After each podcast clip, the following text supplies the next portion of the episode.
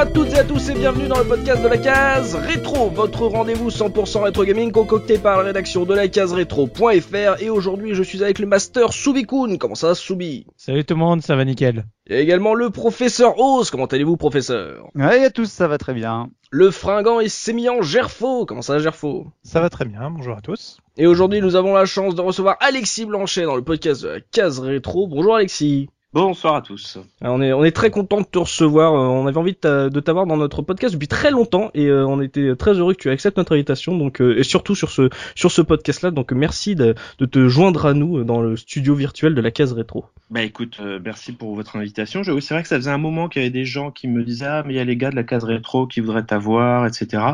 Et puis bah, je- j'en profite pour saluer Marc de votre équipe qui m'a débrouillé un super truc avec une vieille Xbox qui traînait dans un coin et qui me l'a soft modé et qui m'en a fait une machine de travail extraordinaire. Mm. Et puis bah qui m'a relancé après pour euh, pour vous vous accompagner pour un de vos podcasts. Et puis voilà, moi j'ai fait mon choix dans la liste là des des titres que j'ai eu en avant-première sur ce qui allait être traité sur l'année. Et puis euh, Mystic Quest m'a paru être un choix intéressant. Et on ne remerciera jamais assez notre papa Looping, toujours là sur, sur les bons coups. Et comme l'a dit Alexis, aujourd'hui on va parler de Mystic Quest, le, cet action RPG édité et développé par Square, euh, sorti sur Game Boy en 1991 au Japon et aux US. On a dû attendre 1993 pour qu'il arrive chez nous en Europe. Et c'est évidemment le premier épisode de la série des Seiken Densetsu.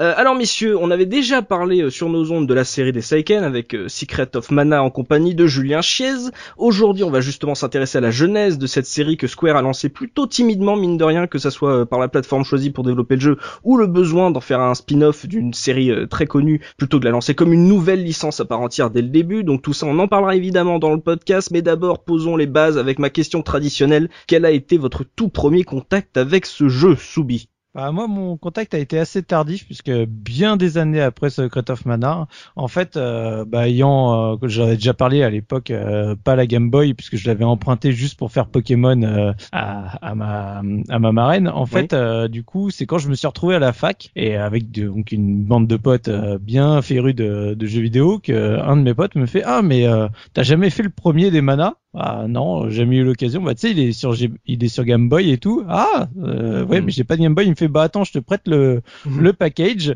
Et euh, du coup, c'est comme ça que je me suis retrouvé donc à faire euh, le premier Seiken. Et en fait, euh, pour être franc, euh, j'étais après très impatient d'avoir le remake GBA parce que bah voilà, j'avais envie d'avoir un jeu un chouïa plus beau. euh, Mhm. Surtout que bah la GBA était euh, plus que dans les cartons. Elle venait tout juste de sortir. Ouais. Et on, on va dire pas si longtemps après euh, que je l'ai fait, bah, il y avait déjà les premières rumeurs sur ce remake-là qui arrivaient. Donc, euh, en fait, je l'ai presque refait deux fois, mais euh, le premier et le remake à quoi Allez, euh, peut-être même pas un an d'intervalle, quoi.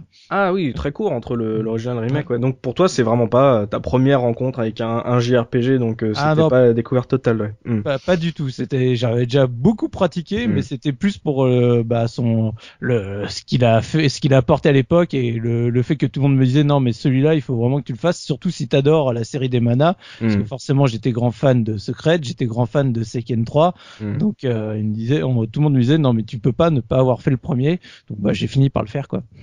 Soubi, déjà rétro gamer euh, à l'époque. Euh, Gerfo, toi, euh, ton premier contact avec euh, ce Mystic Quest? Alors la première fois que j'en ai entendu parler, en fait, c'était quand j'avais commandé ma Game Boy à Noël euh, en 94, je crois, et que j'hésitais entre prendre Mystic Quest ou Link's Awakening, qui était, ça devait être ma première console, mon premier jeu à moi, Hmm. et on m'a, on m'avait expliqué que Mystic Quest, il était pas facile à trouver dans le Nord euh, au niveau du, du Père Noël, donc euh, a priori.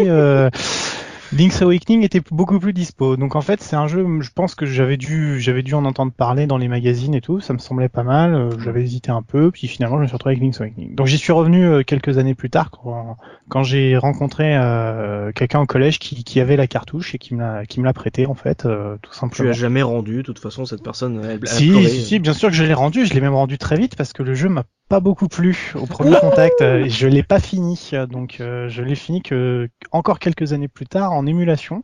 Hmm. parce qu'en fait j'avais pas j'avais pas du tout accroché au jeu je trouvais bon je, je, je reviendrai dessus mais mais voilà il y avait ça, ça m'avait pas pas spécialement plu donc euh, je lui avais très vite rendu la cartouche je lui avais dit rends-moi mon bon jeu je te donne ton je te laisse ton mauvais jeu Bon, après, c'était c'était des, des, des, réactions un peu excessives à l'époque, bien sûr, mais voilà, j'étais assez près de mes assez près de mes jeux Game Boy.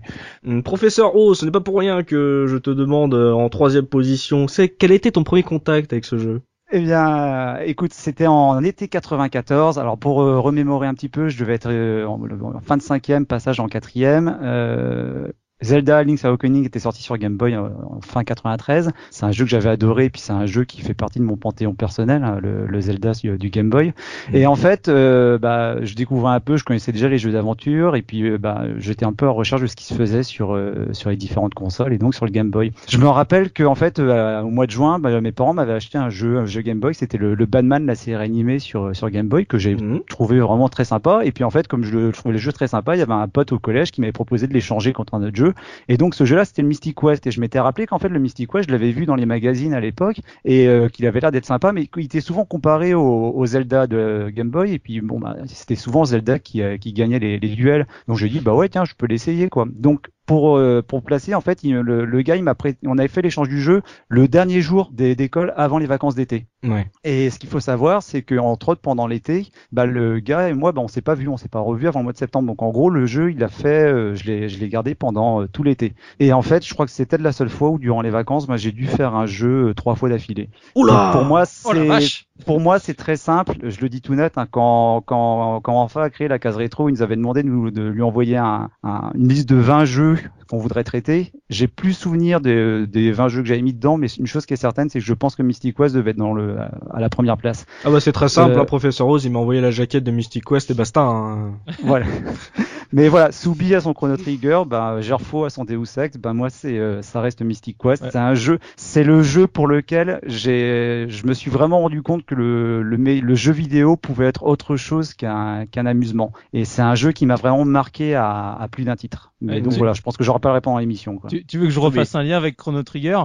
Euh, Je sais pas si tu te rappelles l'émission de Chrono Trigger, mais pour moi, Mystic Quest était affilié à Mystic Quest Legend sur Super Nintendo à l'époque. Mm. C'est le jeu que j'avais acheté en dépit parce que j'avais besoin de, de, JRPG sur Super NES et que j'avais pas encore euh, Chrono Trigger et que mon pote s'était foutu de ma gueule quand je l'avais acheté alors qu'il était en train de faire Chrono Trigger. Et c'est aussi pour ça que j'ai mis des années à m'y mettre à Mystic Quest sur, sur Game Boy parce que bah, si tu veux, pour moi, c'était euh, affilié à la même à la même série quoi tu sais c'est le truc à part c'est Mystic Quest voilà c'est c'est pas des bons souvenirs sur Super Nintendo quoi. Ouais d'accord. On comprend d'un coup pourquoi t'as mis du temps à, jouer à celui-là d'accord. Euh, Alexis toi ton premier contact avec Mystic Quest? Eh ben c'est un contact un peu tardif euh, parce que j'ai dû le le, trouver en brocante au début des années 2000. Donc moi, je me suis remis à, à jouer aux jeux vidéo. Euh... Enfin, bon, j'ai joué euh, gamin et j'ai dû m'arrêter vers 94. Mon dernier souvenir de jeu Game Boy, c'est le Link's euh, Awakening, euh, que je dois jouer à peu près en seconde. Je être en seconde au, lycée, donc vers 94-95. Et, et puis, je, moi, je vais pas jouer ensuite jusque vers 2000. 2000 voilà, Comme beaucoup de, de gens de de ta génération là, Comme beaucoup de gens de ma génération, avec cette histoire de pause, bah, d'ailleurs que l'industrie avait largement euh, souligné à une époque, parce que c'est un mm. peu un peu problématique. Et puis bon, bah, les, les, pratiques ont, ont, changé, et les gens ont poursuivi leur euh, pratique de jeux vidéo euh, jusqu'à l'âge adulte. Donc moi, je voilà, je, je, corresponds tout à fait à ce mm. schéma des, des trentenaires quadragénaires là qui ont une une pause. Et donc, euh, quand je me remets à jouer aux jeux vidéo avec la, la Nintendo 64 en février 2000, très précisément, que j'achète sur eBazaar à l'époque, euh, bah il y a, y, a, y a cette période assez bénite euh, des vides greniers et que tu descends au bas de chez toi et tu te refais des, des collections complètes de jeux 16 bits, 32 bits pour trois fois rien. Et dans le dans ces achats-là, euh, bah, c'est un moment voilà où pour un franc tu peux acheter une cartouche Game Boy, euh, quoique les cartouches Game Boy Quoique les cartouches Game Boy avaient maintenu une cote, même même dans les vides greniers, un peu plus haute que le, le reste, euh, probablement parce qu'il y avait de la rétrocompatibilité, etc. Enfin bon, moi je, je, je tombe sur cette cartouche de Mystic Quest et euh, alors je sais pas, probablement j'avais dû euh, m'avoir des souvenirs d'articles ou de pubs de, de, du début des années 90 en me disant bah, c'est un petit jeu d'aventure de, de, chez Nintendo plutôt sympa, donc je, je le prends et je, je dois donc y jouer. Oh, je sais pas, il y a, y a une quinzaine d'années, quelque chose comme ça, quoi, vers 2001, euh, euh, je pense, mmh. euh, sur une Game Boy Pocket que j'avais acheté aussi en, en, broc, puisque ma, ma, ma, Game Boy initiale, je l'avais filée à mon père, qui continue d'y jouer d'ailleurs, mmh. puisqu'il joue à Tetris tous les soirs.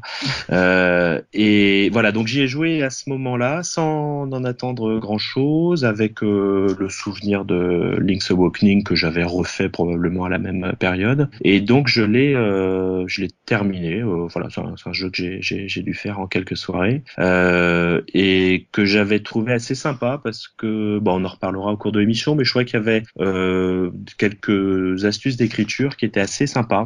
Mm. Euh, entre autres autour de bah, ce fameux graal des, des, développeurs de jeux vidéo qui est la question de l'émotion. Euh, voilà, donc euh, c'est pour ça que quand j'ai vu le titre apparaître dans votre liste, je me suis dit que ça pouvait être un, un bon un bon support. Et j'y ai rejoué là bah, quand, quand Marc m'a m'a proposé, euh, j'ai remis la cartouche au mois de décembre dans, dans ma Game Boy. Mm. Euh, mais bah, je vous expliquerai, je l'ai pas terminé, je vous expliquerai pourquoi. Eh bah, mine de rien, sur ces quatre personnes, il y a pas mal de, de découvertes tardives finalement quand on dit euh, souvent à raison que ce jeu a été la première euh, découverte d'un JRPG pour beaucoup de Français puisqu'il a été traduit. C'était pas c'était pas le, le cas de beaucoup beaucoup de jeux à l'époque. Donc euh, curieusement, bah, chez les caseurs, et eh bah non, une rencontre tardive. je reste avec toi Alexis puisque c'est maintenant une tradition dans le podcast. Les invités doivent passer par la plume piquante de notre cher professeur Oz. Place à la prose.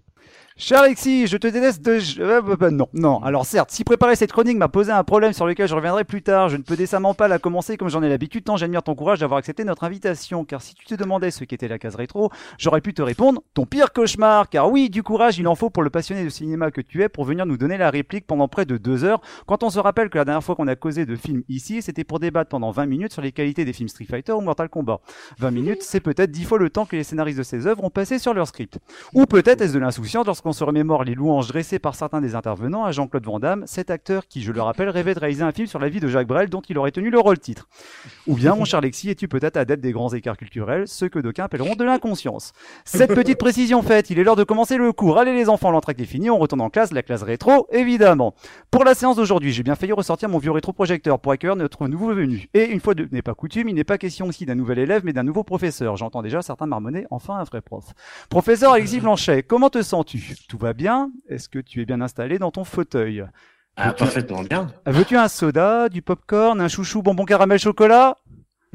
Non, non, eh bien ça tombe. pas Ah bah non, non, non, faut pas plaisanter non plus parce que de toute manière, là, j'ai que du navet et de la daube à te proposer. Et pour ta première aujourd'hui, avec nous, j'ai décidé fort logiquement de rouvrir le club cinéma. J'en arrive à toi, Alexis, et au problème qui s'est posé à moi pour la rédaction de ce billet. Comment écrire une chronique sérieuse sur toi, Alexis, enseignant, qui a fait sa propre thèse sur le jeu vidéo et le cinéma, quand il s'avère que de tous les caseurs, je dois être bien celui dont la culture cinématographique est la moins garnie. Je te le dis tout net, mon cher collègue, à la lecture de ton cursus, rarement je me suis senti aussi con en écrivant un texte. Voyons donc cela. Attendez, je prends une grande inspiration.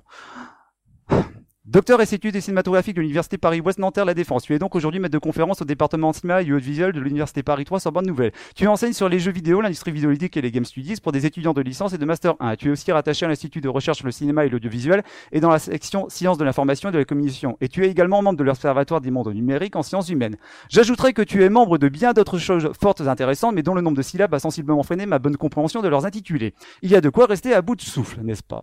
Permets-moi cependant, Alexis, de te soumettre d'autres idées de thèmes que tu pourrais travailler avec étudiants. Par exemple, l'âge d'or du jeu vidéo français, l'art de l'Uchronie.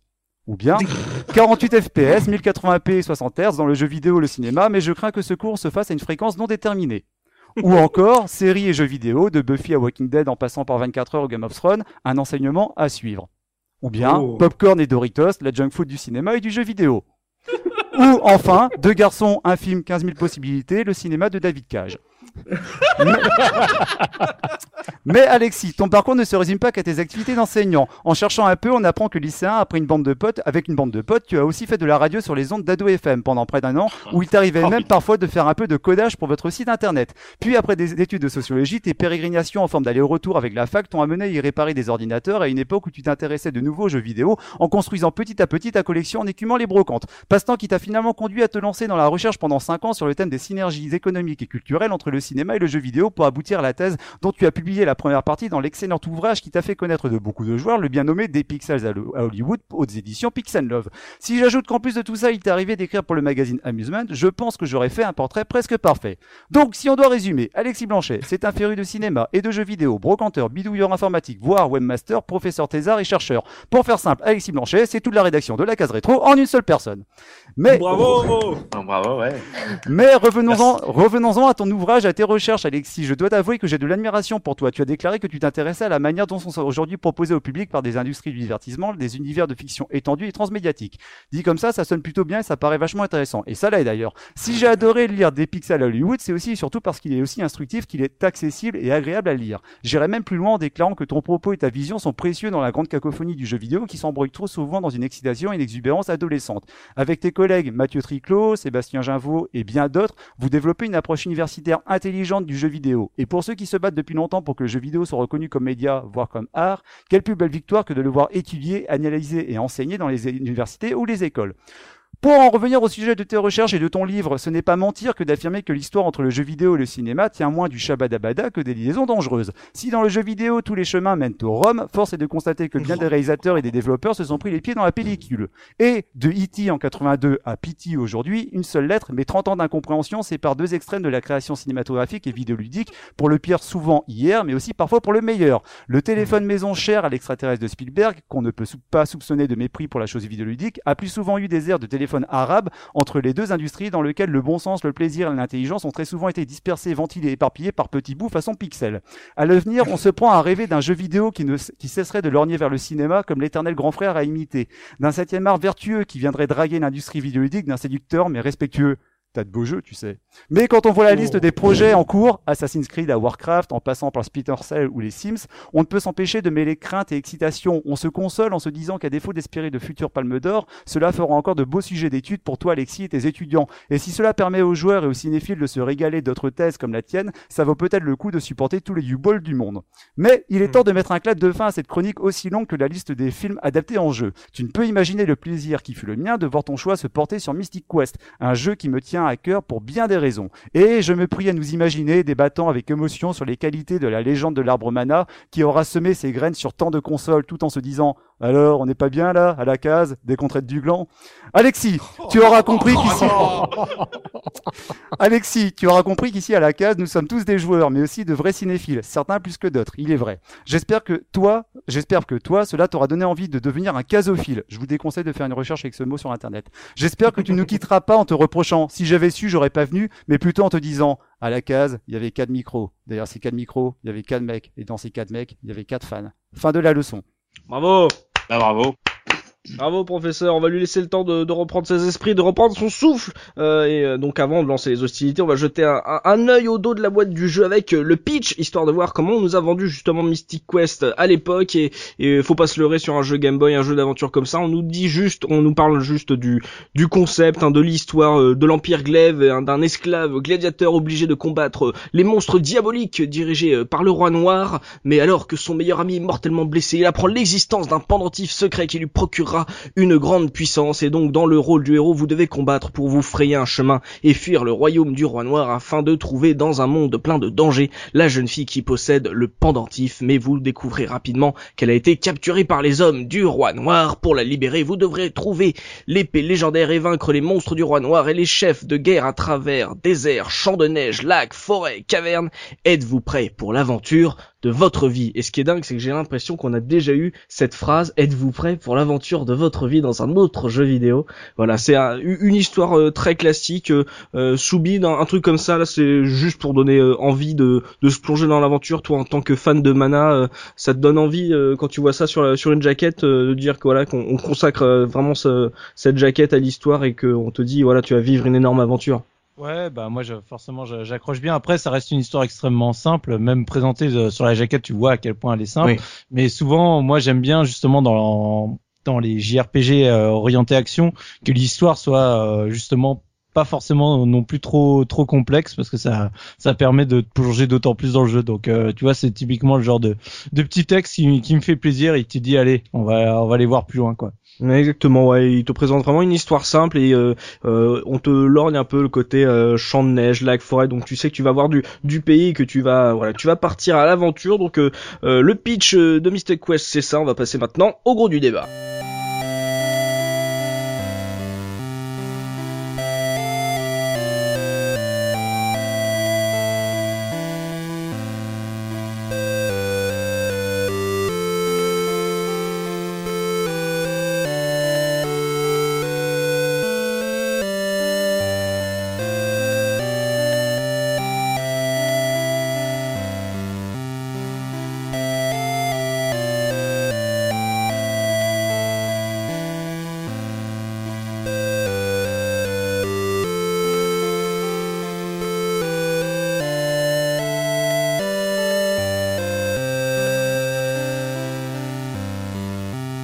Messieurs, on a parlé de cette histoire avec euh, il y avait du roi noir. Il y avait beaucoup de roi noir dans, dans le pitch euh, du jeu. Euh, Alexis, le fait que Square ait lancé ce jeu comme un spin-off à Final Fantasy avec cette histoire, qu'est-ce que t'en attendais quand quand t'as lancé le jeu de cette histoire? T'attendais de l'aventure, t'attendais quelque chose? T'as parlé d'émotion quand t'as dit que t'as dé- découvert le jeu. Est-ce que en termes d'histoire, qu'est-ce que qu'est-ce que ça vaut pour toi ce Mystic Quest? Écoute, je, je vais faire le, le prof chiant, mais à mon avis, on est, on est peu de joueurs à avoir considéré que Mystic Quest était un, un spin-off de Final Fantasy, euh, parce que qu'on l'ait découvert en 94, voire même au début des années 2000, comme euh, c'était mon cas, euh, on commençait tout juste à voir arriver sur Internet toutes ces correspondances entre ce qui avait été publié au Japon sous la franchise Final Fantasy, sous la franchise Seiken Densetsu, etc. Euh, c'est vrai que Mystic Quest, à mon avis, le joueur qui joue en 94, il pense que d'abord un, c'est un jeu Nintendo, parce que c'est Nintendo qui en est l'éditeur et que, euh, à mon avis, il faut regarder vraiment sur les petites indications de la boîte pour voir apparaître SquareSoft. Et puis euh, deuxième chose, que c'est euh, un jeu à la, à la Zelda, quoi, et que c'est c'est totalement détaché du fait d'une localisation qui décide de le, de le présenter avec un titre, euh, avec un titre tout, tout neuf et tout nouveau. J'ai Mm. pas, j'ai pas fait la, la comparaison entre la, la jaquette euh, japonaise et la jaquette euh, française. Enfin, c'est vrai que la jaquette française, un fond vert, euh, Mm. un casque, euh, une épée, on, on est vraiment sur des codes assez basiques euh, Oui. d'un récit d'aventure euh, médiévale. Euh, et j'avoue que moi, quand j'ai dû l'acheter en brocante, euh, il me semble que je l'ai eu en loose, donc j'avais vraiment juste la, la, la, la cartouche pour me faire une idée et que euh, la meilleure façon de rentrer dans le jeu, c'était de lancer cette, euh, cette cartouche. Voilà, euh, enfin, c'est vrai qu'il faut toujours faire attention entre euh, à la fois le contexte de réception de l'époque pour un joueur français, moi j'en parle beaucoup avec euh, mes étudiants bah, qui ont euh, entre 18 et 21 ans hein, pour les étudiants de licence, et c'est vrai qu'eux ont connu une histoire du jeu vidéo avec des phénomènes de, lo- de localisation très euh, courants, enfin qui étaient devenus euh, la norme d'une certaine façon, mais euh, à l'époque, on est vraiment sur des espèces de jeux qui parviennent au, au goutte à goutte. D'ailleurs, on ne sait pas vraiment qui chez Nintendo ou chez, chez Square décide de lancer sur le marché occidental, américain, européen, ce genre de, de jeu, et, et avec une espèce de, redéfinition du monde de, de fiction auquel, euh, auquel il appartient. Maintenant, voilà, moi quand je j'achète au début des, des années 2000 cette cartouche, bah, comme je disais, euh, un euro, euh, c'est pour me faire un petit un petit jeu d'aventure sur la Game Boy. La Game Boy, moi, c'est une console pour laquelle j'ai pas mal d'amitié parce que c'est la, la première console euh, que je me suis achetée et qui m'appartenait vraiment. D'ailleurs, j'ai acheté ma Game Boy sans le dire à mes propres parents euh, et je me suis arrangé avec une de mes frangines qui euh, qui est un peu plus âgée que moi et et qui avait la, la bonne idée de commencer à bosser, donc qui touchait un salaire, etc. J'avais réussi à négocier avec elle un, un prêt bah, des 590 francs euh, nécessaires à l'époque pour euh, acheter sa Game Boy et sa et son Tetris. Prêt à taux zéro. Voilà, après à taux zéro, je crois que j'ai- dû lui en rembourser euh, 300 francs et le reste, elle, elle m'en a fait grâce euh, au bout de quelques années où je l'ai toujours pas euh, euh, remboursé. Surtout qu'elle y a un peu joué elle aussi. Euh, et puis euh, moi, ça va, il y a, il y a ce caractère de la Game Boy que j'aime bien, c'est qu'avec cette ce petit carré de, plastique gris, euh, on l'insère dans la machine et puis c'est Super Mario Land, euh, c'est euh, Super Mario Land 2, c'est des jeux de, de- des mondes en fait. Et je crois que ça c'est un des, plaisirs qu'on a avec ces, consoles portables, se dire que tout ça tient dans la main. Et d'une certaine façon, je pense qu'au quand, j'y jouais, en tout cas c'est ce que ça m'a rappelé de le remettre dans la, console au mois de décembre. C'est toujours cette, cette potentialité quoi que propose un jeu d'aventure en te disant bah voilà qu'il y a des heures de jeu qui t'attendent, qu'il y a des situations qui t'attendent, des univers qu'on espère euh, qu'on espère euh, varier également. Probablement moi au début des années 2000 c'est le souvenir de, de Secret of Mana auquel euh, j'avais joué au milieu des années 90, Mm. probablement un des derniers jeux de la Super NES que je fais aussi avant ma pause, du Zelda auquel je, je, je joue à l'époque de, de, de sa sortie ou quelques mois plus tard. Mais ça, voilà, moi c'est dans, dans, dans, dans ce rapport. Bon, il a, il a changé depuis, hein, mais euh, euh, en tout cas le, le regard de, de l'ado qui, euh, qui joue aux jeux vidéo, c'est cette idée que voilà derrière un petit bout de plastique, derrière une petite cartouche qu'on met dans une console monochrome, bah voilà, il y a des espaces qui vont s'ouvrir, euh, qui vont se démultiplier et qui a une potentialité qui est assez fascinante. Une promesse euh, de l'aventure pour toi. Gerfo, t'as dit que justement ta première rencontre avec le jeu elle était pas forcément excellente. Ça veut dire quoi? C'est que en gros, l'histoire ne t'avait pas passionné ou ça viendra dans le gameplay?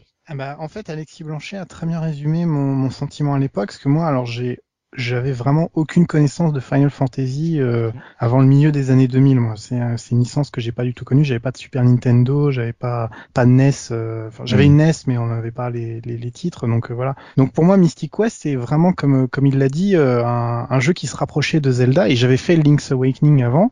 Et en fait, je me suis laissé complètement prendre au piège de la comparaison directe. Et mon ressenti du jeu, surtout au début, où euh, on est comme dans beaucoup de JRPG, mais ça aussi je le savais pas parce que j'en avais pas fait, donc euh, on est perdu. C'est-à-dire il y a, il y a vraiment un tout une, un temps de mise en place qu'il faut accepter en tant que joueur et que moi j'avais pas. Alors je sais pas pourquoi, parce que on peut le dire d'une certaine manière dans Link's Awakening, ça ça se passe un petit peu. Il y a quand même aussi un temps de compréhension, mais j'étais rentré extrêmement vite dans Link's Awakening et je n'ai pas réussi à rentrer dans dans Mystic Quest. Je trouvais que le gameplay était plus difficile et que l'histoire était moins passionnante. Personnellement, je trouve pas que le côté français était très bien. Enfin, le- les, les traductions étaient extraordinaires. Mm. Les, les phrases sont extrêmement simples, voire simplistes. Et du coup, enfin moi, ça m'avait pas du tout aidé. Toi, Alors, tapé, méchant Ah, c'est pas ça, beau. voilà. C'est c'est ça. Ou même le, on te dit, on te voit, tu donnes le, le- les noms des personnages au début, c'est garçon, fille, paf, on c'est même pas, le c'est- truc. c'est même pas garçon Ouais. fille, c'est quand tu C'est dois taper, Garc. c'est marqué Garc. Garc. G-A-R-C, Ouais. fille, F-I-L. Ouais. C'est Moi, tu, j'ai tu dit Garc, c'est quoi pas, ce ouais. nom Ouais, Mm. voilà, tu, tu fais, ouais, je comprends pas. Donc euh, c'est vraiment un problème de, de mise en euh, mise en ambiance. Et puis bon bah c'est de la Game Boy en plus donc euh, le il y a, y a pas forcément le, le, le côté euh, graphisme très détaillé non plus qui enfin j'ai fait la comparaison c'était pas la chose à faire. Et du coup bah moi j'ai laissé tomber très vite parce que je me suis vraiment laissé tomber prendre au piège de la comparaison bête et méchante sans aller voir la profondeur du jeu. Ça a changé un peu après mais euh, il, est- il faut- il faut passer la barrière. Finalement, un peu ce que j'ai dit dans, sur euh, d'autres jeux, on a déjà eu cette discussion sur le côté JRPG que moi j'ai vraiment du mal, Ouais. et c'est c'est toujours le même souci. Je, je n'arrive pas à rentrer dans ces univers et à, et à accepter le, ces règles, quoi. Ça, ça, ça ne passe pas, quoi. D'accord, donc c'était euh, déjà le cas ouais, avec euh, ce Mystic Quest sur Game Boy. Toi, professeur Rose, euh, l'avoir fait euh, plusieurs fois dans, pendant les mêmes vacances, euh, donc j'imagine que l'histoire, tu la connais pas mal. Euh, T'en avais pensé quoi justement de cette euh, histoire qu'on te racontait dans Mystic Quest? Mais en fait, euh, pour, c'est la première fois dans un jeu vidéo où je me suis rendu compte qu'en fait, on pouvait avoir euh, une histoire qui était euh, développée en mettant vraiment les choses avec des grosses guillemets. On parle quand même de, de 80, 80, 93, 94 pour nous en, en France.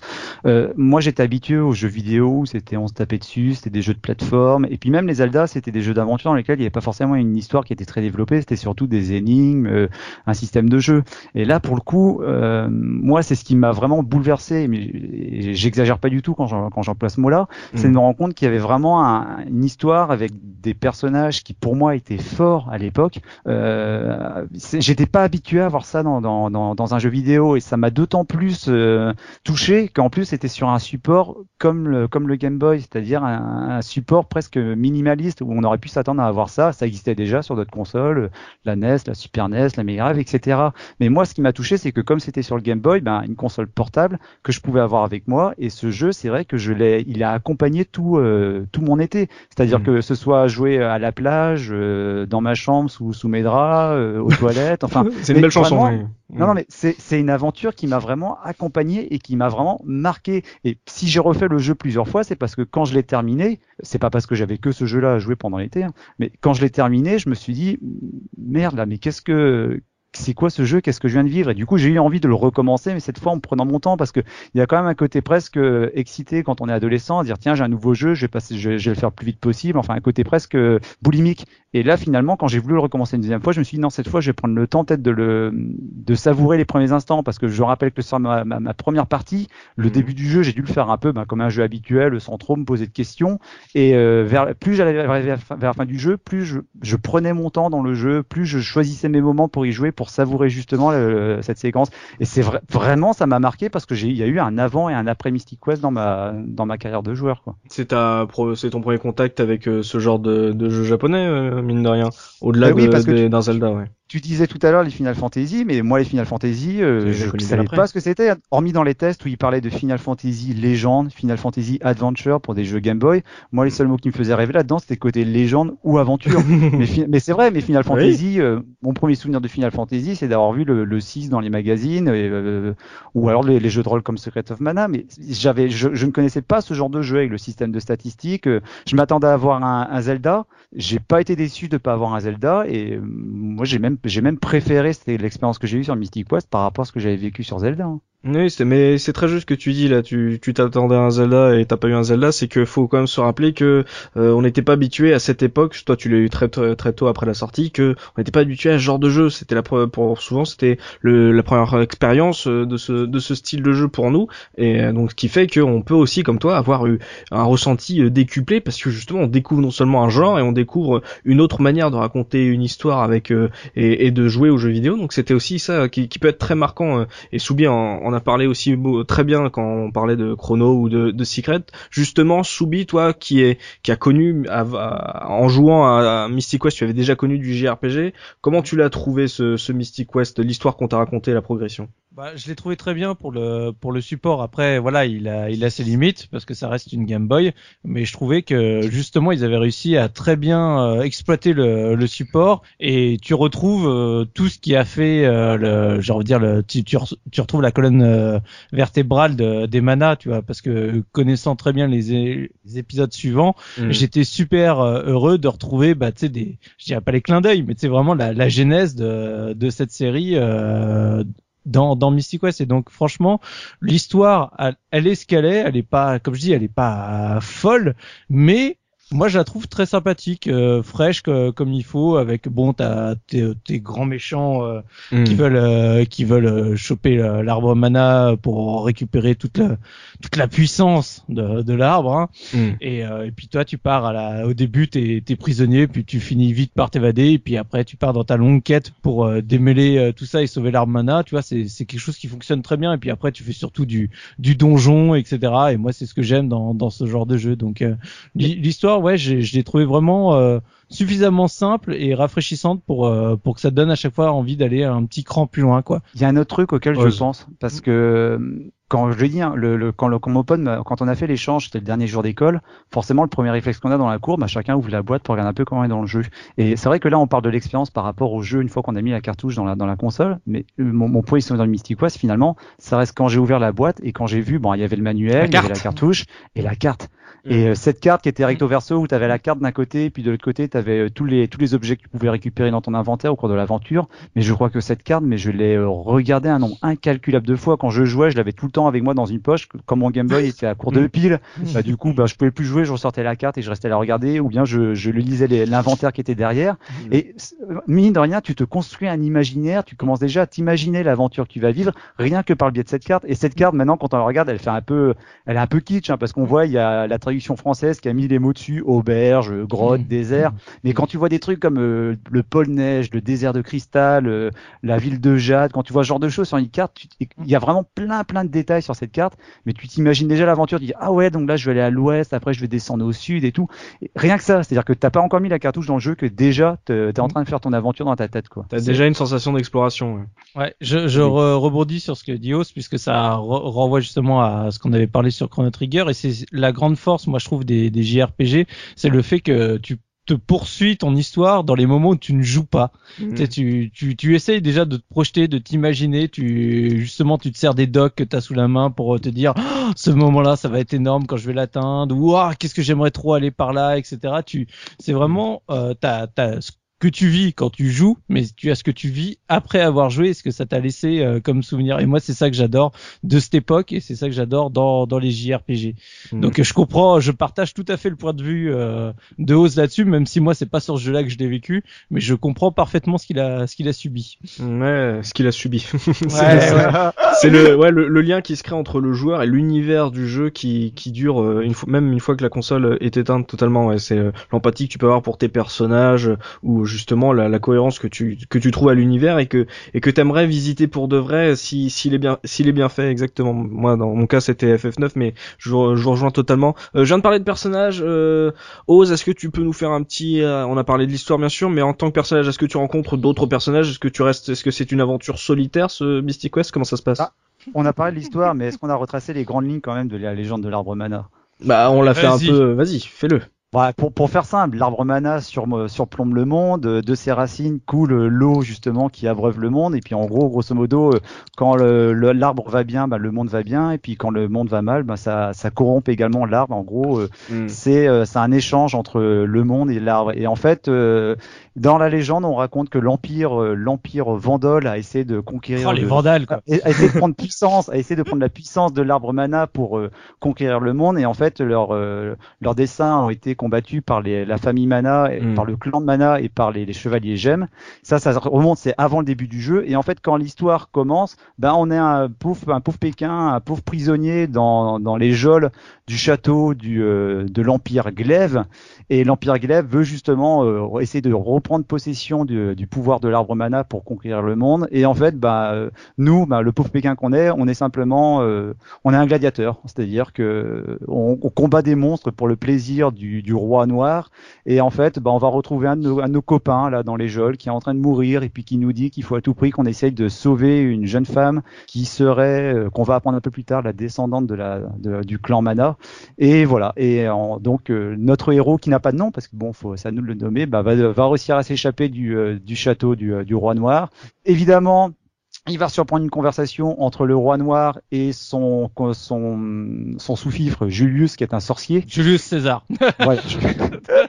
et, euh, et en fait, bah voilà, il va être, euh, il va être en gros laissé pour mort euh, dans la plaine. Et puis c'est là que qu'on prend, euh, qu'on prend le jeu en main et qu'on- que commence l'aventure. Et après, on va, on va rencontrer toute une, toute une palanquée de personnages qui, évidemment, maintenant, 20 ans après, pourraient paraître anecdotiques. Mais ce qui est fort avec les personnages qu'on rencontre, c'est qu'en plus, ces personnages vont nous accompagner dans, pour un petit bout d'aventure. Alors, on va rencontrer Bogart, qui est un ancien, euh, qui est un vieux, un vieux chevalier gemme. Euh, On va, on va, on va combattre avec Amanda, qui était avec nous dans les geôles du, euh, du, du château.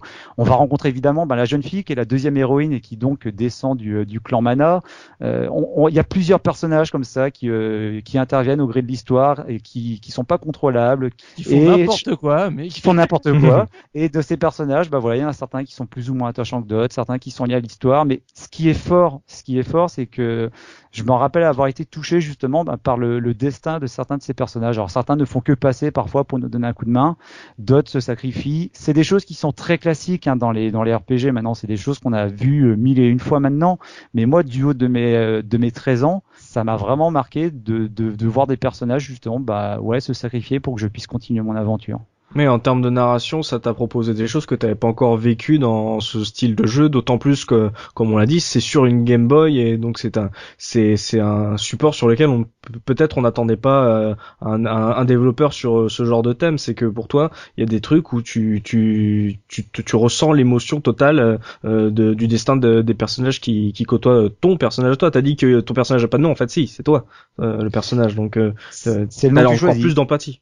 C'est le, le nom que tu choisis. Et ce qui est fort, c'est que, euh, comme, comme le disait tout à l'heure Alexis ou, euh, ou Soubi, c'est qu'on a, on a des ressorts dans l'histoire qui sont extrêmement simples.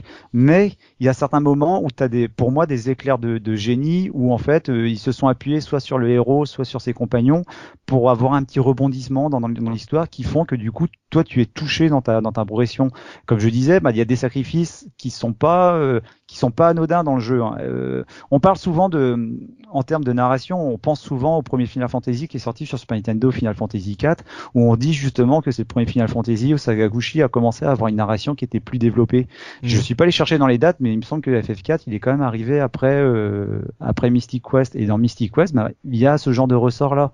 Et c'est pas, c'est pas anodin. Il y a des séquences dans le jeu qui sont vraiment extrêmement fortes. On en reparlera un peu plus tard, mais c'est un jeu qui a une bande son, qui a une musique qui est, pour moi, euh, phénoménale.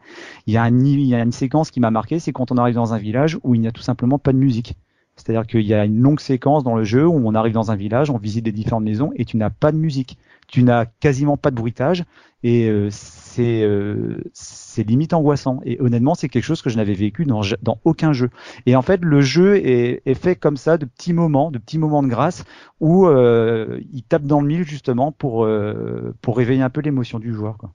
Hmm. Gerfo, toi, ça t'a pas marqué autant que que Ose, euh, ce, justement cette narration le et l'implication que tu peux avoir avec les personnages que tu côtoies? Non, parce que je l'ai trouvé euh, terriblement fade, Hmm. Mm, vraiment.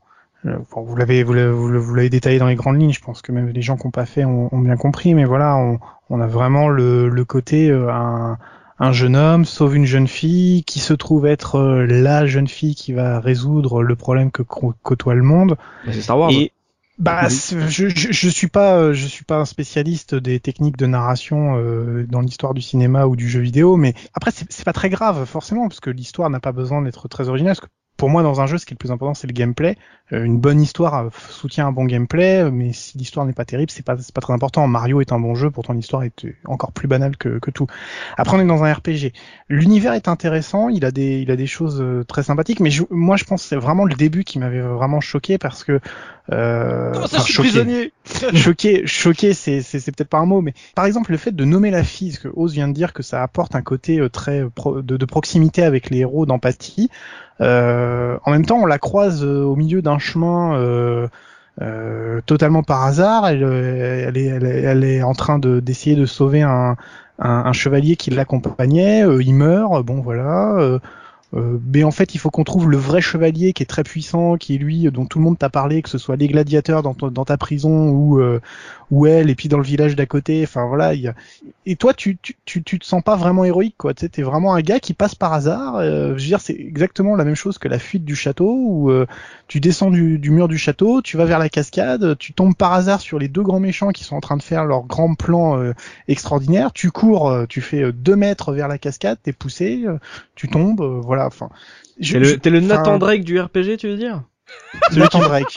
Euh, C'est qui Uncharted, Nathan Drake? Uncharted, c'est celui qui, qui résout tout, toutes ces histoires sans vraiment faire exprès en fait. D'accord, je, je connais pas ce jeu. hein, ce jeu, je sais génial. pas ce que c'est. Voilà, bienvenue sur la case rétro. Donc t'as l'impression qu'en fait tu t'as jamais en fait le contrôle de ton destin, c'est ça? Oui, c'est, enfin, euh, tu, tu, tu, alors, ça, ça change un peu à la fin. À la fin, on te met vraiment dans, l'i- dans, dans, l'idée que c'est toi qui va apporter la solution et t'es un peu. Mais euh, la progression d'une grosse partie de l'aventure est vraiment que t'es un peu là par hasard. Et le, le fait que les textes soient extrêmement courts pour le, la mise en ambiance, euh, je trouve que ça, ça aide pas à s'impliquer émotionnellement. Moi, moi, ça, moi, ça me parle pas beaucoup. Quoi. Enfin, On rappellera quand même que la, la, la place des textes c'est euh, c'est une place qui était euh, qui était là pour du texte japonais et que forcément c'est comme la, la trad à la trad à Véro, c'est ça?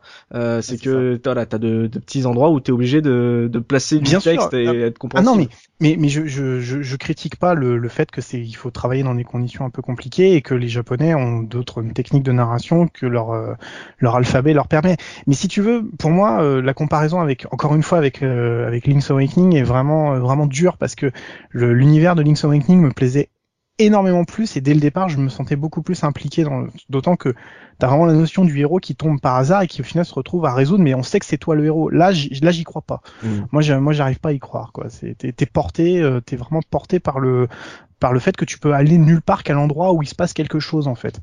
C'est c'est c'est ça qui me dérange un petit peu moi Alexis, Bon, après, tu euh, attends. Oui, je, je, enfin, c'est pour faire un peu la, la, la synthèse de pas mal de choses qui ont été dites, mais euh, oui, sur, sur la traduction, euh, dès le départ, il y a des problèmes. Le fait que le roi noir euh, dise génial, par exemple, au lieu de pas, magnifique ou euh, je sais, enfin, on, on sent que alors probablement c'est des contraintes hein, de, Mm. de, de caractère disponible, etc. Mais c'est c'est sûr qu'on on, on a une traduction qui va pas dans le sens de, du genre euh, qui est appelé par le par le jeu et en tout cas par tout l'horizon d'attente qui est développé par le boîtier, euh, la jaquette et l'illustration de la cartouche du, jeu. Euh, et, probablement, je, je partage l'avis qui vient d'être euh, émis par Gerfo, c'est-à-dire cette idée qu'on on, on est un peu bousculé au, début du jeu. C'est- peut-être quelque chose d'assez assez inédit à l'époque, dans le sens où on est plutôt sur l'archétype du, héros qui se réveille et qui commence son aventure dans un lit. Là, ça commence dans une arène.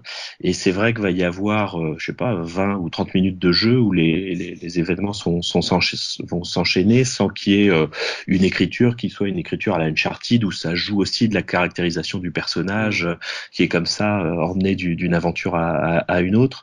Euh, c'est vrai qu'en y rejouant là euh, ces dernières semaines, j'ai été un peu, voilà, j'ai pas trouvé que c'était forcément très habile et que a priori quand même la solution du, du garçonnet qui se réveille et qui commence l'aventure de cette manière permet aux joueurs de rentrer plus en euh, plus en empathie, je pense, avec le, le personnage, avoir une identification peut-être plus forte dès, dès le départ pour euh, pour amorcer l'aventure.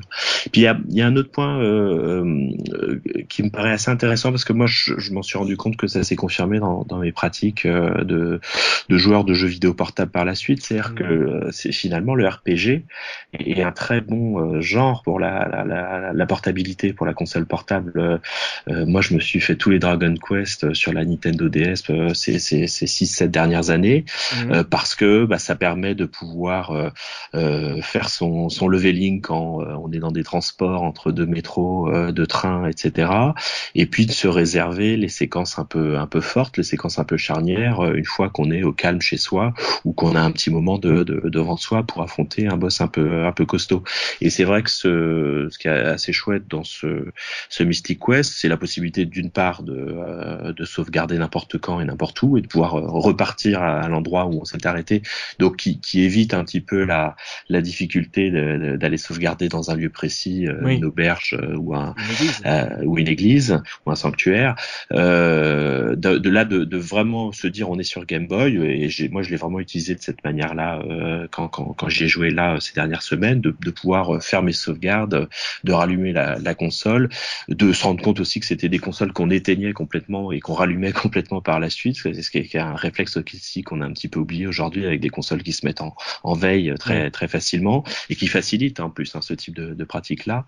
Euh, mais euh, voilà, je, je, en je vous disais finalement oui, ils, ils avaient pigé que euh, moi je considère qu'il y a vraiment deux, deux, genres qui sont impeccables pour le, la portabilité. Euh, c'est le, le, RPG et puis c'est la simulation de golf. Quoi. La simulation de golf, elle est impeccable pour jouer euh, en, en, transport parce que bah il y a tout, y a toute une phase de préparation du coup euh, qui peut être stoppée, arrêtée, qui peut s'étendre, et puis il y a une, phase d'exécution du coup euh, qui est euh, voilà très courte et contrairement à la simulation de tennis où c'est impossible de jouer au tennis sur une console portable dans, dans, dans un, un, mode de vie urbain et de, de transport, le, le, golf est beaucoup mieux beaucoup mieux adapté. Et puis ça détend en plus. C'est ça. Transport. Et en plus, oui, oui, oui.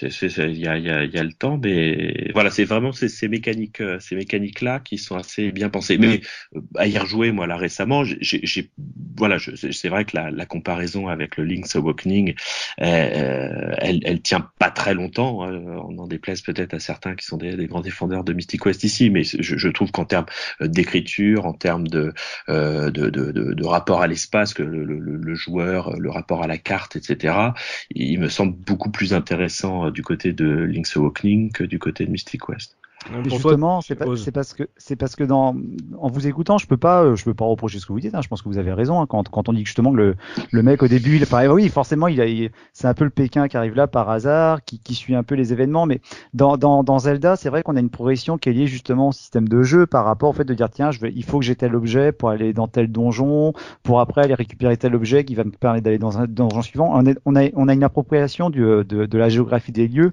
qui est liée justement à l'évolution du personnage. Et là finalement dans, dans Mystic Quest, et c'est ça qui est perturbant parce que quelque part, on a le jeu d'aventure avec Zelda et le RPG qui est beaucoup plus narratif, et dans, dans Mystic Quest, du coup, on ne peut plus s'approprier l'espace de la même manière parce que comme le disait Gerfo, c'est vrai que quelque part, on subit un petit peu les événements, mais moi, ce que j'avais justement aimé de ce côté-là, c'était le fait que je trouvais qu'il y avait des, astuces dans, dans, dans la, la, succession des événements que j'avais trouvé intéressantes. Par exemple, au début, c'est vrai que euh, le, on est un pauvre, un pauvre esclave là, et puis on atterrit un peu dans l'histoire sans trop savoir ce qui arrive. Euh, on, veut tenir une promesse à, notre ami qui est mort dans, la prison. On va retomber par hasard sur la, nana. C'est vrai, il y a une succession d'événements qui sont presque un petit peu maladroits. Mais après, ce que j'ai trouvé intelligent, c'est que par exemple, cette séquence-là, on la refait presque entièrement au milieu du jeu. Lorsqu'on revient dans le château, on repasse par la prison et on repasse encore près de la cascade. En fait, il y a un moment au milieu du jeu où on refait quasiment la, la même séquence qu'au début, sauf que cette fois, la différence, c'est qu'on n'est plus un, un random péon comme au début du jeu.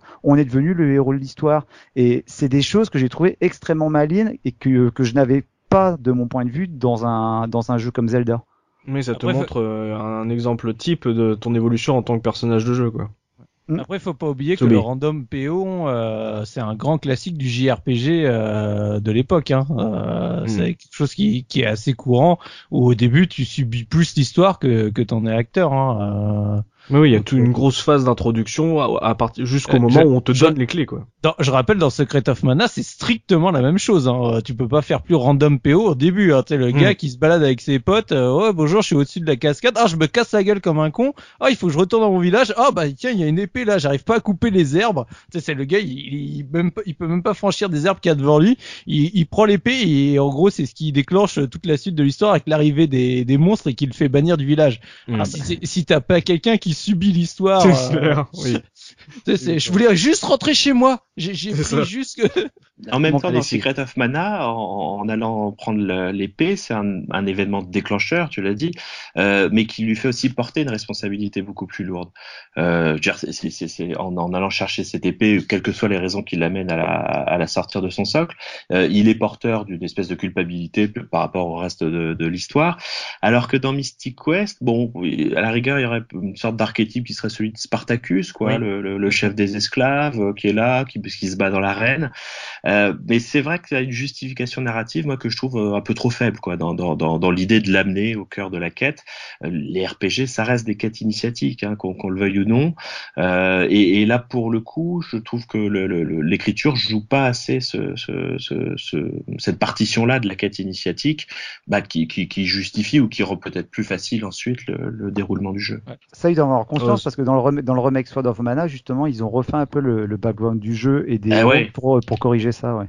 Euh, Moi j'ai été frappé, hein. je l'ai je l'ai fait retourner là sur la, la, la petite euh, Game Boy Micro que j'ai. Euh, bah, c'est- c'est c'est complètement réécrit, euh, complètement, euh, euh, enfin recontextualisé, beaucoup plus largement, refictionnalisé. Enfin, il y a, on, on voit très bien que le RPG a probablement évolué entre entre le jeu original et son remake, euh, qu'il y a des attentes aussi qui sont peut-être plus fixées sur le Secret of Mana que sur ce, ce, ce jeu Game Mm. Boy euh, finalement moins moins connu. Euh, et mais voilà, probablement. Enfin, moi, c'est en tout cas une des une des faiblesses que j'ai j'ai j'ai retrouvé au jeu en y rejouant. D'accord, donc là on a, on vous a parlé un peu de, l'histoire, de, des faiblesses qu'on a pu y trouver, comme on a, comme Oz l'a dit euh, justement, euh, il y a des évolutions dans le remake, donc ça prouve qu'ils avaient envie de peaufiner un peu le, leur, narration euh, de Mystic Quest. En termes de gameplay, Soubi, euh, toi qui étais un grand connaisseur de Secret, euh, euh, qu'est-ce que ça apporte ce, ce Mystic Quest? Est-ce que c'était exactement les mêmes bases? Est-ce qu'il y avait des, différences? Euh, Comment tu l'as trouvé ce gameplay? Il était nerveux par rapport à, à ce que tu connais? Ouais, alors après, euh, le Secret of arrivant après, forcément, et sur Super, euh, t'as beaucoup plus d'éléments de, gameplay. Mais tu, comme je disais, tu retrouves un peu l'essence du jeu. Alors, il faut savoir que, donc, en termes de gameplay, on se retrouve à une représentation qui est plus proche du premier Zelda, avec les écrans où tu passes d'un écran à l'autre que, que euh, avec des scrollings. Et donc, en termes de, quand tu dois affronter les monstres, eh ben, c'est simple, t'as ton arme de base au début qui est une épée. Et tu vas retrouver donc, euh, je crois, jusqu'à six armes différentes, si je me rappelle bien. Donc, euh, tu vas avoir la hache, le javelot, euh, le- la faux, le, le fouet, et il doit m'en manquer une. chaîne. La- ouais, le la- fléau. Ouais. Donc euh, tu retrouves bah, des armes qui étaient déjà dans, dans Secret of Mana, donc c'est là où c'est euh, où tu retrouves ces éléments-là. Et après, du coup, tu as aussi les magies. Donc euh, en fait, tout ce qui est arme de base, donc est sur un des deux boutons, puisque tu n'as que deux boutons plus Start et Select. Donc forcément, il faut faire au plus efficace. Donc euh, tu as les armes sur le premier bouton et après tu vas mettre donc soit un objet, soit tes magies que tu vas récupérer au fur et à mesure du jeu sur le deuxième bouton. Magie, je crois qu'il y en a jusqu'à 8 de, de mémoire où pareil ça se déclenche et donc tu as un certain nombre de points de magie qui sont consommés. Du coup à chaque fois tu lances euh, ces magies là. Et donc après tu as une petite barre de subtilité qui on, on aime bien dans la série des Secret of Mana te mettre toujours une petite barre qui sert euh, dans tes phases d'action, puisque donc je rappelle, euh, la, la série Seiken c'est de l'action RPG, donc Oui. euh, exit tour à tour, etc. C'est vraiment c'est comme Zelda, t'as l'ennemi il est il est sur l'écran et tu dois aller le taper. Et donc bah dans Secret of Mana on avait dit il y a une barre qui est une barre de charge, c'est-à-dire entre chaque coup si tu la laisses pas retourner à 100%, bah, tu feras un coup qui est ridicule, donc tu ne peux pas faire des coups qui s'enchaînent, tu peux Mm. pas vraiment euh, matraquer. Par contre, alors du coup dans Mystic Quest, tu as aussi une barre et au début tu sais pas à quoi sert. Pour être franc, elle se remplit tellement, tellement lentement que t'attends jamais qu'elle se soit remplie. Et en fait, bah pareil, c'est une barre qui, une fois qu'elle est remplie intégralement, bah le coup que tu vas donner sera légèrement différent que le coup standard. Donc par exemple, si on prenait le le, cas le cas de de l'épée ou même le cas par exemple de du, hum, du fléau, bah si tu laisses la barre se charger, bah du coup le fléau va faire un cercle plus grand que si tu faisais un coup standard. Ah, Donc ça te permet le javelot, le javelot, tu donnes que des coups qui sont en face de toi. Si tu laisses la barre se charger intégralement, tu vas lancer le javelot. Donc c'est un coup supplémentaire.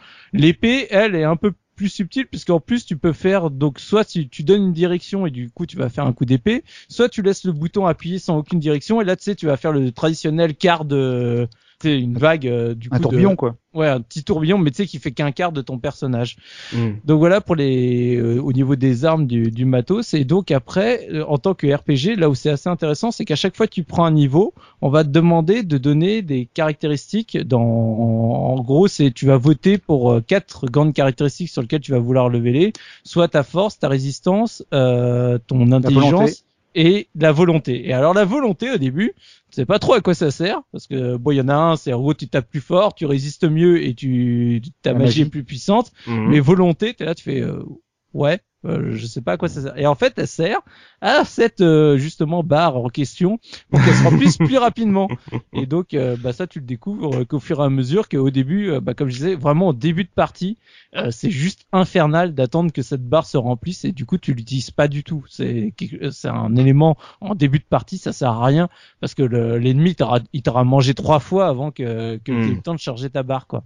Ouais. Donc voilà pour Donc il y a du euh, leveling, oui. D'accord. Donc, oui, il y a euh, du leveling, comme tout euh, R- euh, JRPG qui se respecte.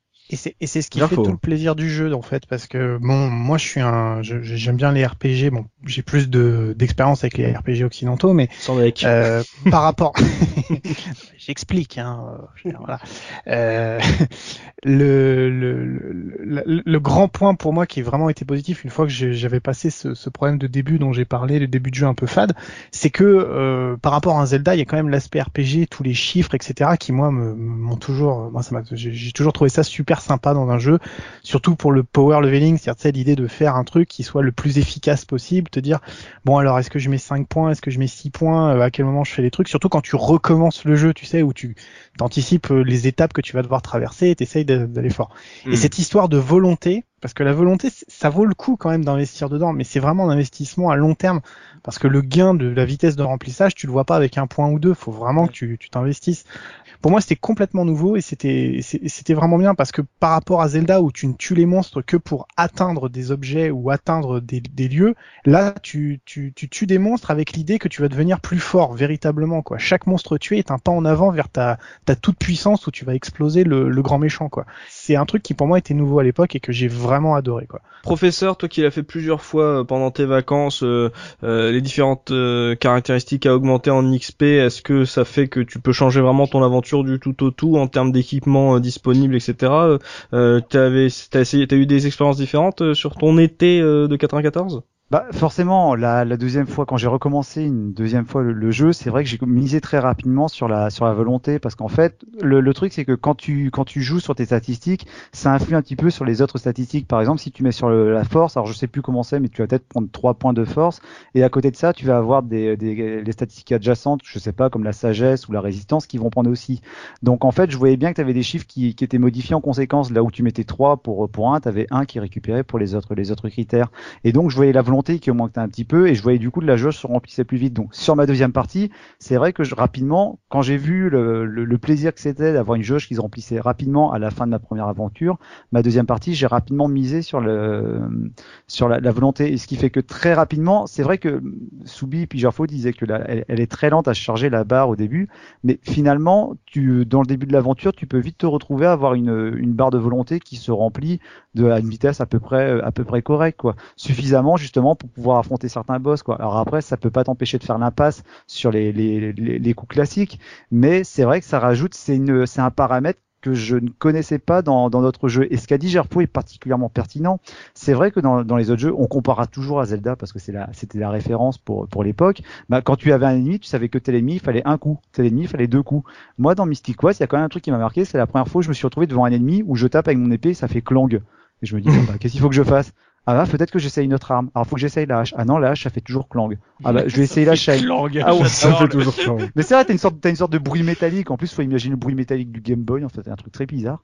Et euh, ah tiens, j'essaye la chaîne. Ah la chaîne, ça passe. Ah la chaîne, je réussis à le, à le- à le tuer en trois coups. Ok. Et puis un peu plus tard, quand tu reviens dans la même zone, bah, tu te rends compte que là, finalement, tu le tues avec l'épée. Ah, mais c'est bizarre, avant, je le tuais pas avec l'épée. Ah, mais c'est peut-être parce que j'ai pris du niveau. Et c'est très, très, cette sensation a été très étrange pour moi où je me suis rendu compte que finalement, j'avais l'impression, je, je ressentais que mon personnage devenait, devenait plus fort. Évidemment, encore, là, on est en train d'enfoncer des portes ouvertes parce que c'est des choses qui paraissent évidentes maintenant. Mais il faut bien se remettre dans l'idée qu'en 93, 94, bah, en France, les, les RPG mis à part, bah, pour les, les gens qui étaient adeptes d'un port, c'était pas quelque chose qui était, euh, qui était commun. Et d'autant plus pour moi, un gamin qui avait 12, 13 ans, j'étais pas habitué à ce genre de choses. Et le fait de devoir euh, switcher entre les équipements suivant les monstres, euh, c'était très, très, euh, très excitant. Cette première expérience, justement, sur, sur du, sur du jeu de rôle, j'ai trouvé ça vraiment extrêmement, euh, extrêmement excitant, à tel point que du coup, j'en ai même euh, fini par, par, par ne pas m'arrêter justement à tous les défauts, à tous les lourdeurs, les lourdeurs de gameplay qui peuvent accompagner justement ce, ce, ce fait de jongler entre les armes ou les équipements, quoi. N'oublions pas qu'à Oui. l'époque, euh, le JRPG a été majoritairement découvert sur FF7. Hein. Mm. Euh, avant ça, euh, grande partie des joueurs ne connaissaient pas le JRPG. Hein. Mm, Exactement, et joueur français, bien sûr. Oui, joueurs Oui. français. Euh, Alexis, euh, tout à l'heure, tu nous as dit que quand t'as recommencé le jeu, tu l'avais pas terminé. Est-ce que c'était par rapport à, à la narration ou justement par rapport à l'évolution de ton personnage euh, dans le gameplay pur? Eh Ben c'est par rapport à ces foutus pioches à la con, euh, parce que euh, alors deux choses. En fait, euh, dans mon souvenir en y jouant au début des années 2000, bon bien évidemment, euh, c'est très rapidement le, le souvenir de Secret of Mana qui euh, qui émerge. Et en jouant au jeu, je, je, je me dis tiens mais c'est marrant, il y a- c'est c'est les mêmes personnages, il y a les espèces de rabbits là à un moment euh, qu'on trouve au début de Secret of Mana qui qui sont également dans Mystic Quest, euh, la barre qui se remplit, les mécaniques, euh, la référence à l'arbre mana, etc. Donc il y a, y a ce, ce lien. Donc c'est pas une découverte en termes de gameplay parce qu'il y a eu euh, une partie de Secret of Mana au, au milieu des années 90. Euh, mais euh, voilà. Bon, c'est vrai que euh, euh, Professeur Rose parlait des, des lourdeurs du, du, du jeu. Moi, c'est dans ma, ma partie récente là, c'est un peu ce qui m'a sauté aux yeux, c'est-à-dire les, les hitbox qui sont un peu pénibles. On sait jamais si on frappe vraiment le, le, le personnage ou pas. Et là, vraiment, je parle d'une expérience où moi j'ai joué sur ma petite Game Boy Pocket euh, dans le métro où je pouvais pas Mm. du tout entendre le, le- ce qui se passait à l'écran, qui est quand même quelque chose à, à prendre en compte à mon avis. Euh, de, de jamais trop savoir comment se positionner avec certaines armes euh, qui euh, euh, qui soit visent droit, soit visent sur un quart de, de, de cercle haut ou bas. Enfin bon, euh, j'avoue que j'ai trouvé ça un peu un peu pénible. Et puis les, les déplacements du, du personnage bah, qui peut pas se déplacer en diagonale, quoi, qui est sur des couloirs au bas ou gauche droite. C'est Mhm. vrai qu'il y a une espèce de rigidité euh, quand même euh, sur ce jeu-là que euh, bah, l'autre concurrent, le, Zelda Link's Awakening, n'a pas quoi. Alors la raison pour laquelle je, suis arrivé qu'à 75% du jeu, en fait, je, suis bloqué après l'affrontement contre le Kraken. C'est un, une phase du jeu où il faut utiliser beaucoup de ces pioches, les pioches qui, ch- qui s'achètent par set et, qui, permettent de détruire des roches et de casser des murs et qui sont assez importantes pour le, le- la progression dans les, euh, dans les donjons comme sur les parties extérieures. Et après, euh, donc dans ce donjon du Kraken, en fait, je suis parti pourtant euh, probablement avec euh, euh, 21 ou 28, 28 pioches en, dans mon sac à dos, euh, et je les ai toutes con- euh, consommées euh, en cours de, de, de, de progression. Et donc là, je me retrouve coincé parce qu'il me faut euh, des pioches pour sortir ou pour euh, avancer, euh, et que en me um, en me, me balançant, euh, enfin en rentrant dans le, le, le, le, donjon, euh, je je- j'arrive pas à retrouver euh, un ennemi qui puisse me livrer une pioche puisque c'est plutôt des ennemis qui sont au début de partie. Donc voilà, pour des raisons vraiment de level design euh, pur et dur, hein, euh, je suis bloqué dans ma partie. Voilà, donc je- je- et comme j'ai fait mes mes enregistrements euh, de progression au fur et à mesure, euh, bah, la seule solution que j'ai actuellement, c'est de, de recommencer la partie à, Oh. à zéro. Ce que vous m'excuserez, mais j'ai pas j'ai pas fait pour vous euh, parce que voilà. Et, et c'est pas faute d'avoir réessayé. J'ai pensé à un moment qu'il y avait quand même, ils avaient laissé un des ennemis qui livrait la pioche, euh, puisqu'il y a un, il y a un poisson poisson, un moment qui peint l'ennemi euh, qui est très souvent là, mais c'est visiblement pas le bon ennemi, c'est pas celui qui livre la, la pioche, puisque vraiment euh, chaque ennemi a l'item, a une item auquel qui peut générer aléatoirement quand, quand, quand, quand, tu le, le tues.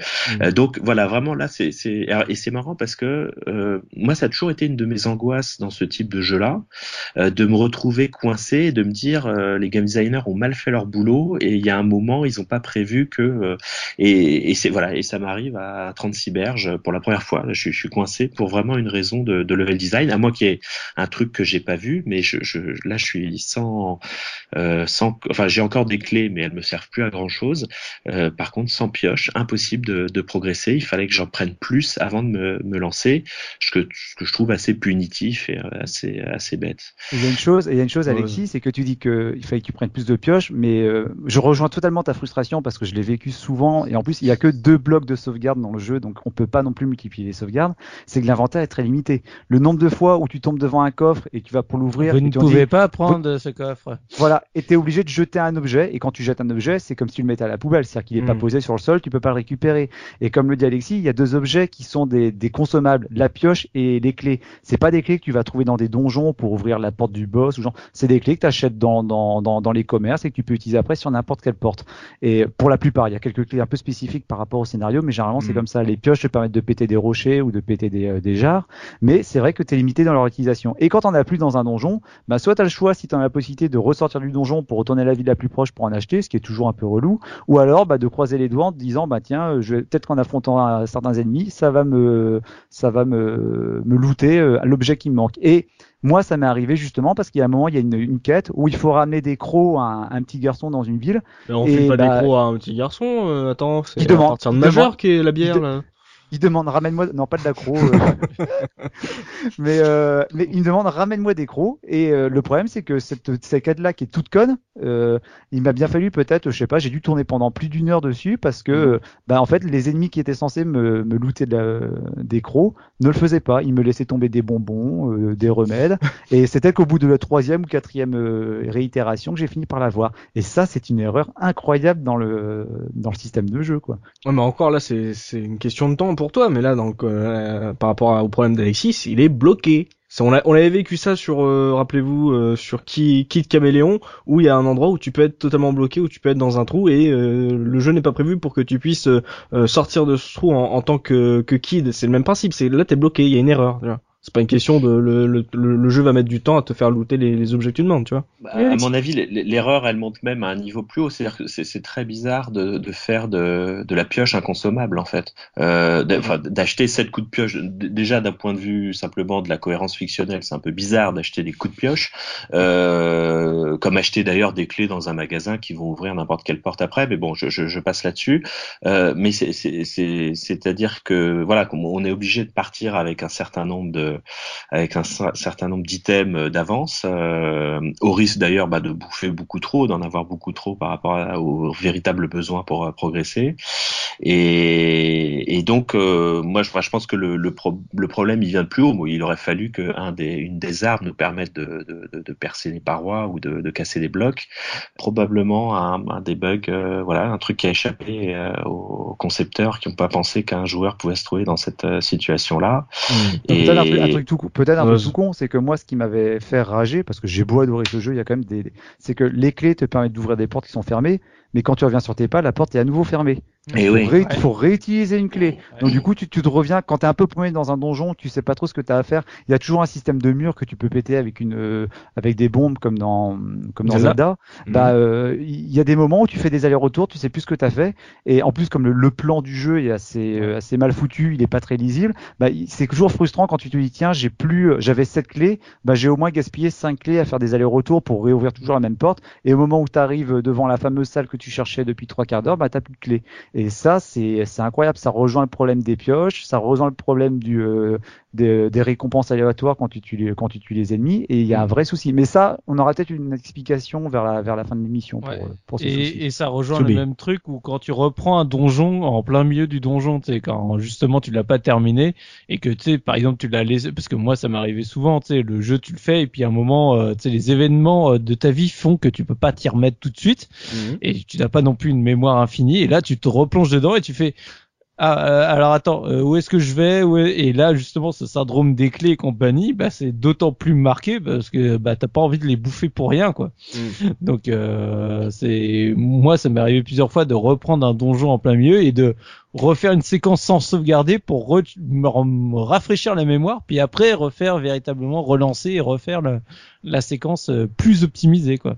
Ouais, une idée de gameplay un peu punitive là pour le, le joueur, d'autant plus sur un support qui se prête euh, aux parties euh, courtes et euh, et sur le long terme, c'est un peu un peu un peu étrange. Euh, on a dit tout à l'heure qu'il y avait une carte euh, dans la boîte du jeu. Est-ce que ça veut dire que euh, il y avait vraiment beaucoup d'exploration, qu'on pouvait aller où on voulait, Ose Pas du tout. C'est très linéaire. Mais ouais, de toute façon, moi c'est un truc que, que- enfin, si j'avais un reproche par rapport au JRPG, c'est que ouais, comme on le disait tout à l'heure, la progression dans l'espace de toute manière, elle est, elle est, elle est totalement liée finalement à la progression par rapport à l'histoire. Tu, tu subis les événements et puis du coup tu vas aller d'un point A à un point B pour faire avancer l'histoire. Mm. C'est quelque chose, moi, c'est bizarre, c'est quelque chose qui m'avait un peu déçu dans Secret of Mana sur euh, sur Super Nintendo, alors que bah finalement c'était déjà le cas dans Mystic Quest et ça m'avait pas gêné. Et du coup non, on peut pas aller forcément où on veut. Il faut, euh, d'autant Il plus faut des que- clés. autre- et de- Ça m'a de- beaucoup déçu dans FF13 d'ailleurs. hein. mais d'autant plus que quelqu'un va dire, mais dans un Zelda c'est pareil, dans un Zelda tu commences au début, t'es es bloqué, tu vas trouver un objet qui va te permettre de soulever les pierres, tu vas aller un peu plus loin, etc., etc. Mais après, au fur et à mesure que tu acquiers tes objets, tes, tes, tes items dans Zelda, tu peux visiter le, tu peux revenir dans, dans, sur tes pas, tu peux visiter le monde entier, quoi. Alors que dans Mystic Quest, non, tu es vraiment limité géographiquement, c'est-à-dire que si l'histoire estime que tu n'as plus besoin de revenir dans telle ville ou dans tel lieu, tu ne pourras pas y revenir. Et par exemple, tout à l'heure, Alexis parlait de la séquence du Kraken. Moi, justement, c'était une, une séquence que j'avais trouvée qui m'a beaucoup marqué. Alors euh, parce que c'était un donjon que j'avais trouvé assez difficile. J'avais beaucoup aimé la, séquence de l'histoire euh, à l'intérieur. Ça se passait, si je me rappelle bien, dans un volcan sous-marin qui était assez caché par rapport à la, carte du monde. Et quand on bat le Kraken, en fait, ça se passe sur un pont. Et je crois qu'en fait, le pont, euh, le pont s'écroule derrière nous. Et moi, je m'étais dit, mais merde, j'ai pas. En fait, j'étais arrivé devant le Kraken un peu par hasard. J'avais pas visité tout le donjon. Et je me suis dit, mais je fais comment pour revenir en arrière? Je dis, bah c'est pas grave. Je vais retourner dans le, à l'entrée, à l'entrée du volcan. Sauf que quand tu de retourner à l'entrée du volcan, bah là, la porte est fermée. Au grosso modo, on te dit, bah non, tu peux plus retourner dans la grotte. Ça, c'est un exemple, mais on le retrouve assez fréquemment dans le, dans Mystic Quest. Donc en fait, non. Quand tu regardes la carte, par celle qui était donnée dans le, dans la boîte du jeu, tu as une impression d'immensité qui est réelle. Et tu as vraiment un, monde qui est, qui est immense pour l'aventure qui est proposée. Mais après, s'il fallait tracer des flèches pour euh, représenter un peu la progression du personnage dessus, bah, tu verrais que les flèches, elles se recroisent pas très souvent. Donc euh, non, c'est une progression qui reste vraiment linéaire là pour le coup. Ah, Et, et- à propos Alexis. de, de, de cartes, oui, ce qui ce qui on le disait, quoi, les, les, les, les clés euh, se- servent à ouvrir plusieurs fois la même porte qui se referme une fois qu'on est qu'on est passé. Et la, et la carte euh, s'efface quand on passe d'un niveau supérieur à un niveau inférieur ou euh, le contraire. Euh, c'est- C'est-à-dire que c'est un- jeu un peu sans mémoire, quoi, qui, qui, Hmm. qui, qui oublie que le joueur est dans ce monde-là, qu'il agit sur ce monde-là, et finalement le joueur revient dedans et tout est comme euh, la première fois, quoi, d'une certaine manière. Euh, ce qui ce qui crée vraiment de la, de la frustration. Quand tu fais l'acquisition de la hache, bon bah une hache de guerre, elle s'appelle hache de guerre, bon bah très bien, c'est une hache de guerre, on va taper les ennemis avec. Euh, moi, il m'a fallu à nouveau euh, trois quarts d'heure avant de comprendre que c'était la hache de guerre qui coupait les sapins euh, pour pouvoir passer et, sortir du sortir du niveau. Là, il y a, il y a aucun moment, un petit événement qui t'amène à utiliser ta hache de guerre pour couper un sapin, qui soit suffisamment évident en termes de, de, de, de level design pour que tu, tu fasses cette action, et puis que tu enregistres l'idée que la hache, elle, c'est une arme, mais c'est également un, une item intéressante pour euh, progresser et peut-être euh, ouvrir des chemins alternatifs dans, dans, dans les niveaux. Donc c'est, c'est- enfin c'est là aussi quoi, je vraiment je mesure la différence entre le le level design, le game design extrêmement léché et bien maîtrisé de, de, de Link's Awakening, et puis là des choses qui sont un peu plus, euh, enfin un peu moins maîtrisées quoi, un peu un peu moins bien faites. Ce qui est dommage, c'est que là, comme tu le dis, la hache est une arme et peut servir à te débloquer, et que euh, pour euh, et que t'es obligé d'acheter des, pioches euh, en consommables. C'est deux idées qui sont séparées et pourtant qui ont qui, euh, qui normalement do- doivent avoir le même résultat. C'est bizarre de pas avoir mis une arme justement qui puisse faire ça. Ouais. Tout à Il y a même un truc, il y a même un truc un peu bâtard, c'est que quand, quand Alexis dit justement l'âge permet de couper les arbres, ou bien le, la chaîne te permet en fait de, de, de traverser des, euh, des précipices parce que tu as des piquets auxquels tu peux t'accrocher. Tu te dis ah bah tiens là il y a des petits euh, des petits bouts de, de, de gameplay qu'on trouverait dans un jeu comme Zelda qui vont peut-être te permettre de, de résoudre des énigmes dans les donjons. Et finalement après ces, ces, ces astuces de gameplay ne sont pas utilisées dans les donjons. On se retrouve même à avoir des donjons qui sont bah, très très linéaires où tu vas pas avoir vraiment d'énigmes basées sur la géographie des lieux, sur euh, sur des choses à déplacer. Elles existent, ces- elles existent hein, ces énigmes, mais elles sont souvent très très rudimentaires. Et du coup, c'est vrai que les armes, t'as l'impression que c'est ce que les les développeurs auraient rajouté pour entraver un petit peu la progression du joueur, mais sans qu'après ça a un intérêt particulier. Ça, c'est quelque chose qui est vraiment dommage. Je me rappelle que je m'étais fait la remarque, le coup du grappin, bah, j'aurais voulu trouver des énigmes qui me parlaient de, je sais pas, de salles à traverser en s'accrochant à différents endroits, et c'est des Mhm. choses qui n'existent pas. C'est pas assez creusé, tu veux dire. Ouais, tout à fait. C'est Mm. pas assez élaboré. Il y a des idées, il y a des bonnes idées, mais elles sont Mm. pas du tout développées, quoi. Hum, C'est dommage. Ça. Soubi, toi justement, toi qui adores les, les donjons, les boss, euh, qu'est-ce que tu trouves de ce Mystic Quest en termes de boss, de donjons? C'est c'est un bon cru celui-là ou pas? Extrêmement classique. Euh, Donc euh, je resterai euh, ni euh, ni à dire que j'étais déçu, ni à dire que ça m'a transporté. C'est du archi classique. Donc euh, il y a voilà, ça fait le job, mais c'est pas non plus extraordinaire quoi. Y a rien qui t'a Le- marqué, t'as pas eu de belles idées où tu t'es dit tiens ce- celui-là est original quoi. Non, non, Mhm. franchement, euh, voilà, tu, tu te, euh, t'as tout type de donjons comme euh, dans tout type de, de RPG où tu vas passer par par toutes les phases de tous les éléments du monde. Mais euh, voilà, il y a après au niveau des des, des boss ou autres, moi il y a rien qui m'a spécialement transcendé dans le jeu. Tu vois, Mhm. c'est j'ai passé un bon moment, mais voilà, c'est j'ai trouvé ça euh, comme on disait tout à l'heure très linéaire, très classique, pas spécialement original quoi. D'accord. Et toi Gerfo, euh, toi qui avais eu Ah, euh, un premier contact je- un peu froid? J'ai trouvé que les donjons étaient particulièrement chiants. Hein, ils se ressemblent tous. Tu vois, les, les moments qui m'ont, il y a des moments qui ont, qui, qui marquent beaucoup plus. C'est typiquement, on parlait d'énigmes.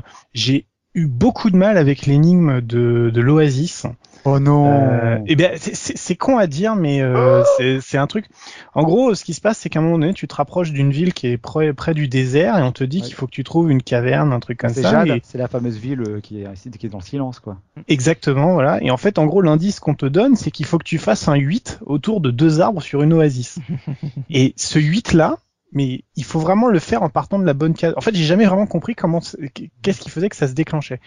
Et j'avoue, mais ça m'a tellement frustré à l'époque, je suis resté coincé sur ce passage très longtemps. Et en fait, c'est exactement ce que ce que vient de dire Soubi. C'est les les moments où les énigmes sont les plus ou c'est Oz pardon qui venait de dire ça. Mm. C'est dans ce- cette partie de, de de carte du monde qui a le plus d'énigmes de ce genre-là. Et quand t'es dans les donjons, c'est vraiment euh, juste te repérer et trouver le, le boss quoi. Il y a y a, il y a pas de y a pas de construction originale finalement. Mm. Euh, et même il y a même une construction beaucoup plus forte. Je- le, le vaisseau aérien, j'ai trouvé qu'il était magnifique par exemple. Le, le passage à un moment donné, euh, je crois que L'aéronef, c'est ouais. Après l'aéronef oui pardon. Après je crois avoir récupéré le chocobo ou un petit peu avant. Il y, y a une vraie mise en scène c'est-à-dire euh, il y a une notion d'urgence. Il faut absolument que tu montes euh, sur le sur le vaisseau parce qu'il faut sauver. Je je crois que c'est à ce moment-là qu'on récupère euh, l'héroïne Mhm. En fait, en fait, l'héroïne a été attrapée par. on- avec l'héroïne, on, a- on est arrivé dans une ville et la ville a été attaquée justement par l'armée du, euh, Du roi noir du- de l'Empire Glaive, noir, de ouais. l'Empire Glaive, et elle a été enlevée. Et en fait, on retrouve sa trace avec le chevalier Bogard et elle, elle va être en- embarquée en fait sur le sur l'aéronef de l'Empire. voilà On réussit à rentrer in extremis dans le dans l'aéronef et là en fait il y a une séquence où déjà par un, par un petit jeu de labyrinthe on essaye de retrouver la, la cellule où elle est emprisonnée. On finit par la trouver mais la porte est fermée. Elle nous dit ah bah tiens tu peux peut-être passer par la fenêtre et du coup il faut re- se refaire un chemin. En fait là il y Grand a classique, passer Oui. par la fenêtre quoi. voilà mais mais c'est quelque chose il y a, il y a un côté assez épique dans cette séquence du jeu là. Ouais, Oui. et en fait, il y a, là, là pour le coup, on est à un niveau assez avancé du jeu et c'est, c'est- enfin moi, ça m'avait pris complètement par hasard. C'est-à-dire le, là, là vraiment, le jeu, le jeu a, a- a du crédit, bon, mais en même temps, maintenant, on a bien identifié les personnages, on a une notion d'urgence. Et à la limite, je trouvais que cette partie du jeu, après tout le passage, qui n'est finalement qu'une succession de euh, farming, voyage vers la ville, euh, je cause deux trois trucs pour savoir où est-ce que je dois aller à peu près, mais au final, de toute façon, si j'exporte tous les écrans autour, je vais finir par trouver. Euh, on fait un donjon qui se ressemble tous, qui d'ailleurs je, se, se ressemblent dans leur construction aussi, c'est-à-dire euh, dans leur euh, dans leur graphisme, ce qui est encore Mm. plus ce qui est encore plus pénible quoi, parce que t'as vraiment l'impression de faire dix fois la même chose quoi. Mais moi, ça me faisait beaucoup Oui. penser au premier Zelda, d'ailleurs, euh, dans, Mm. de cette manière-là. Même Alors, si, comme je dis toujours, moi, le premier vrai. Zelda, je suis pas du tout un expert, euh, mais euh, ça me fait vraiment penser à, au fait que tu vois, t'as un sentiment que les donjons sont un peu toujours sur, alors, je dirais pas la même architecture, mais basés sur le même euh, environnement. Et après, c'est Ouais. juste la disposition des salles qui vont un peu changer, les ennemis que tu mets dedans qui ont changé. Et puis voilà. Et t'as, moi, j'ai eu pas mal ce sentiment-là sur Mystic West. Sauf que dans, dans Zelda, t'avais le, t'avais quand même l'objet du palais qui, Oui. du coup, organisait un petit peu. Alors, c'était encore très limité dans le premier, mais qui organisait un petit peu quand même le, la thématique de, des, des, des problèmes que tu croisais. T'avais la bougie, t'avais le, l'échelle, euh, voilà, c'était, ça, ça, tu ça retrouves pas ça dans. Mystic Quest. Bah non, dans Mystic Quest, euh, le, le, le, le point, si, éventuellement, ça va être le moment où tu vas débloquer une arme, mais comme on parlait de la hache tout à l'heure, bah, c'est pour le sapin, donc c'est pas dans le donjon, tu coupes pas les sapins dans le donjon. Quand c'est la chaîne, euh, tu traverses pas dans le donjon, il y a aucun moment où tu t'en sers dans le donjon, ce qui est quand même surprenant. Donc du coup, euh, tu te fais un... franchement, moi je me suis fait un peu Mais chier au début. Si, des, des, des fois, il y a, des, il y a des, vraiment des bouts d'idées. Il y a un moment, moi, quand Des j'ai bouts d'idées. Des bouts. Tiens, on Mais va pas au bout. Non mais c'est ça, mais c'est c'est ça qui est frustrant. Alors je vais, je vais, là je vais être d'accord sur le côté des donjons, c'est qu'il y a un moment quand j'ai débloqué la, la magie de glace, je me suis dit il va y avoir des moyens de faire des trucs intéressants parce que la magie de glace, en fait, quand tu lances un, un sort de glace, c'est un projectile que tu peux manipuler. Alors là, je me suis dit, ah bah tiens, il y a peut-être moyen de faire des trucs intéressants. Et il y a certains moments dans le donjon, en effet, où tu dois lancer ton projectile de glace pour toucher un ennemi qui va être transformé en bonhomme de neige, bonhomme de neige que tu peux après déplacer, par exemple, pour jouer sur des interrupteurs. Ça arrive de temps en temps dans les donjons, mais beaucoup trop rarement. Et généralement, quand ça arrive, c'est pas de manière très très pertinente. Donc ça, il y a un côté qui est frustrant. Mais à nouveau, là, on est sur des, des, des problèmes de, de gameplay, de game, de game system qui sont réels. Mais je, je vais rebondir sur un exemple qu'a donné Gerfo qui fait que moi justement j'adore ce jeu, c'est qu'à nouveau on revient vers l'histoire. Dans un Zelda finalement on s'approprie l'espace au fur et à mesure qu'on avance dans le jeu, c'est-à-dire que quand on est dans un donjon, on sait où on se trouve dans le jeu, on sait qu'en ressortant on sait d'où on est venu et à peu près on se dit où on doit aller parce que par exemple telle partie de la carte on l'a pas encore visitée.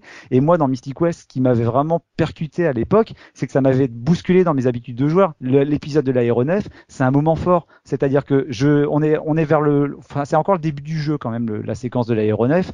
Euh, ça fait peut-être depuis 3-4 heures que l'on joue. On a commencé à visiter un peu la carte. On sait qu'il y a un village par-ci, il y a une ville par-là. On arrive à l'aéronef et là, on rentre dans l'aéronef, il s'envole. Ah bah ouais, mais mer- merde, là il s'envole, mais du coup je vais atterrir où? Et là du coup je sais que ça m'avait complètement euh, troublé parce que du coup je ne savais pas où j'allais atterrir, je ne savais pas où l'histoire allait, allait continuer et finalement le jeu utilise plusieurs fois ce, ce ressort scénaristique là qui fait qu'en fait il, euh, il enlève le joueur dans son confort géographique pour le mettre ailleurs. Alors évidemment c'est aussi une critique qu'on peut qu'on peut faire à Mystic West, mais à nouveau moi du haut de mes 13 ans c'était un truc qui m'avait complètement euh, qui m'avait complètement bousculé. J'étais pas habitué à ça et à chaque fois ça me ça me remettait plus dans l'aventure quoi. Mais le truc que là je comprends pas, oh, c'est que tu dis justement que l'aventure en elle-même est, est très linéaire, mais que euh, et là tu dis que t'es que t'as été chamboulé parce que justement euh, on t'enlevait là où t'étais, mais finalement le- c'est une ligne droite le jeu, donc tu pouvais pas Mais dire que, mais- que tu allais quitter une région et ne plus y revenir, puisque c'est que fait- ça le jeu.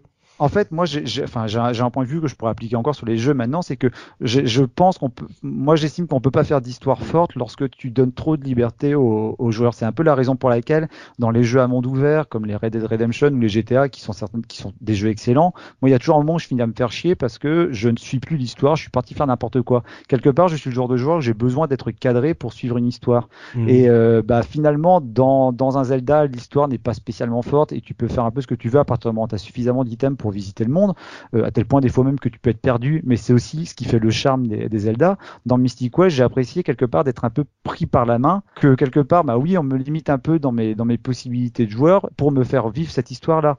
Euh, aussi simple qu'on puisse trouver qu'elle l'est, moi n'empêche que c'est quelque chose que, auquel je n'avais pas l'habitude. Et j'insiste vraiment sur ce point-là, quoi. Faut quand même se remettre dans l'idée que en, en 93, 94, c'était pas quelque chose qui était commun, quoi. Surtout pas dans un jeu en vue de dessus où on est plutôt habitué à avoir plus de liberté. Là, c'était vraiment quelque chose auquel on n'était pas habitué et c'est vraiment quelque chose de marquant. J'insiste vraiment énormément parce que là j'ai l'impression que depuis quelques minutes on est en train de défoncer le jeu à juste titre Non. sur des, sur des non mais sur des sur des points qui- qu'il faut relever hein, sur des points négatifs mais vraiment c'est je trouve que c'est un jeu qui qui est marquant pour euh, pour beaucoup de choses quoi. Et la narration pour moi elle est forte aussi bah, parce que quelque part ils ont bridé un peu le le gameplay. Ou alors inversement le gameplay est bridé parce que la narration pour un jeu de l'époque est forte Mais euh, je, je vois très bien ce que, ce que tu veux dire, c'est que en gros euh, là on, on lui reproche des trucs euh, qui sont qui sont ont des faits, ce sont des petites erreurs, des, des trucs un peu bancals, mais euh, qu'au final pour toi, euh, surtout quand tu découvres ce, ce jeu en 94, ça propose une un, un système qui est euh, qui est novateur et enfin que toi tu n'as que tu n'as jamais vécu, ce qui donne une impression très forte. En termes de technique pour un jeu Game Boy, Alexis, est-ce que tu tu le trouves léché ce ce Mystic Quest en termes techniques par rapport à ce qui se faisait sur la console Là, je le trouve un peu raide, quoi, un peu rigide. Mais euh, Hmm. je sais pas, euh, visuellement, esthétiquement, on est presque sur un, un des tout premiers jeux, euh, Roland's Course. Euh, je sais pas si vous avez connu ce jeu, de, un, un des tout premiers jeux de la, de la Game Boy, un peu RPG mais sans sauvegarde. Euh, en fait, j'ai- eu une mésaventure entre temps, c'est que à un moment, mes piles de ma Game Boy sont tombées à plat. J'avais oublié que voilà, ça fonctionnait avec des piles et que ça tombait à plat. Donc j'ai ressorti la Game Boy, euh, la Game Boy Advance SP et puis j'ai poursuivi le jeu et, et, euh, en, en le poursuivant en couleur, il, il, il gagnait en fait en, en qualité d'une certaine manière. Mm. euh, parce que d'un coup les environnements étaient un peu plus différenciés et c'est vrai qu'il y a quand même une espèce de monotonie euh, du fait que bah, c'est sans cesse les mêmes assets graphiques qui sont utilisés d'un d'un donjon à l'autre quoi, euh, que les environnements sont pas aussi différenciés qu'ils peuvent l'être euh, par exemple dans un Zelda, que c'est quand même sensiblement la même musique de donjon qu'on a euh, d'un donjon à l'autre, donc là aussi qui qui donne un peu, qui renforce un peu cet effet de, de, de monotomie. Quand on passe avec l'écran de la, la Game Boy Advance, bah d'une part c'est intéressant parce qu'on se remarque qu'un jeu de 91, il est déjà euh, codé euh, avec des, des choix couleurs euh, très marqués. Le personnage est en, en rouge, les environnements sont en nuances de vert, euh, il y a des éléments euh, plutôt en bleu qui apparaissent également à, à, à l'écran. Euh, c'est pas voilà, c'est pas c'est pas extraordinaire. Je cherche plus sensible au côté musical parce que même s'il y a peu de mélodies, elles sont je trouve assez assez réussies euh, dans dans l'ensemble. Et puis pour pour euh, revenir sur un, un des aspects qui a été euh, développé tout à l'heure, c'est vrai que euh, je pense que là oui, on, on a vraiment des probablement des goûts de joueurs euh, bah, sur lesquels il y a enfin je veux dire, voilà, il y a, a pas vraiment de, de, de, de- choses à discuter, mais moi j'ai l'impression que ce Mystic Quest, il ressemble finalement assez à, à un manège de parc d'attractions, quoi. C'est-à-dire c'est Pirates des Caraïbes. on, on se met dans la barque et puis on va de tableau en tableau jusqu'à la, à la sortie de l'attraction. Là où un Zelda euh, bah, est plutôt le parc d'attractions lui-même où on se balade euh, euh, de- d'environnement en environnement selon son choix, selon son envie, selon ce qui est accessible ou pas, hein, ce qui fait aussi partie du, du jeu, mais où va y avoir un attachement, je pense, plus fort. Par exemple, au, dans, dans, dans, dans, dans- dans l'épisode Game Boy, euh, à ce village dans lequel Marine nous accueille au départ, euh, on, on, on a une forme de sympathie pour cet environnement et que, en général, dans le jeu, on a toujours plaisir à, à y repasser, à aller voir Pépé, etc. Mm. Euh, là, il n'y a, a pas du tout les mêmes mécaniques qui sont pensées autour de ce que ce qu'est un jeu vidéo en termes d'expérience de, de- du temps, en termes de familiarité également qu'on qu'on dégage avec les environnements, parce que voilà, on passe de, de zone en zone d'une certaine façon avec une progression.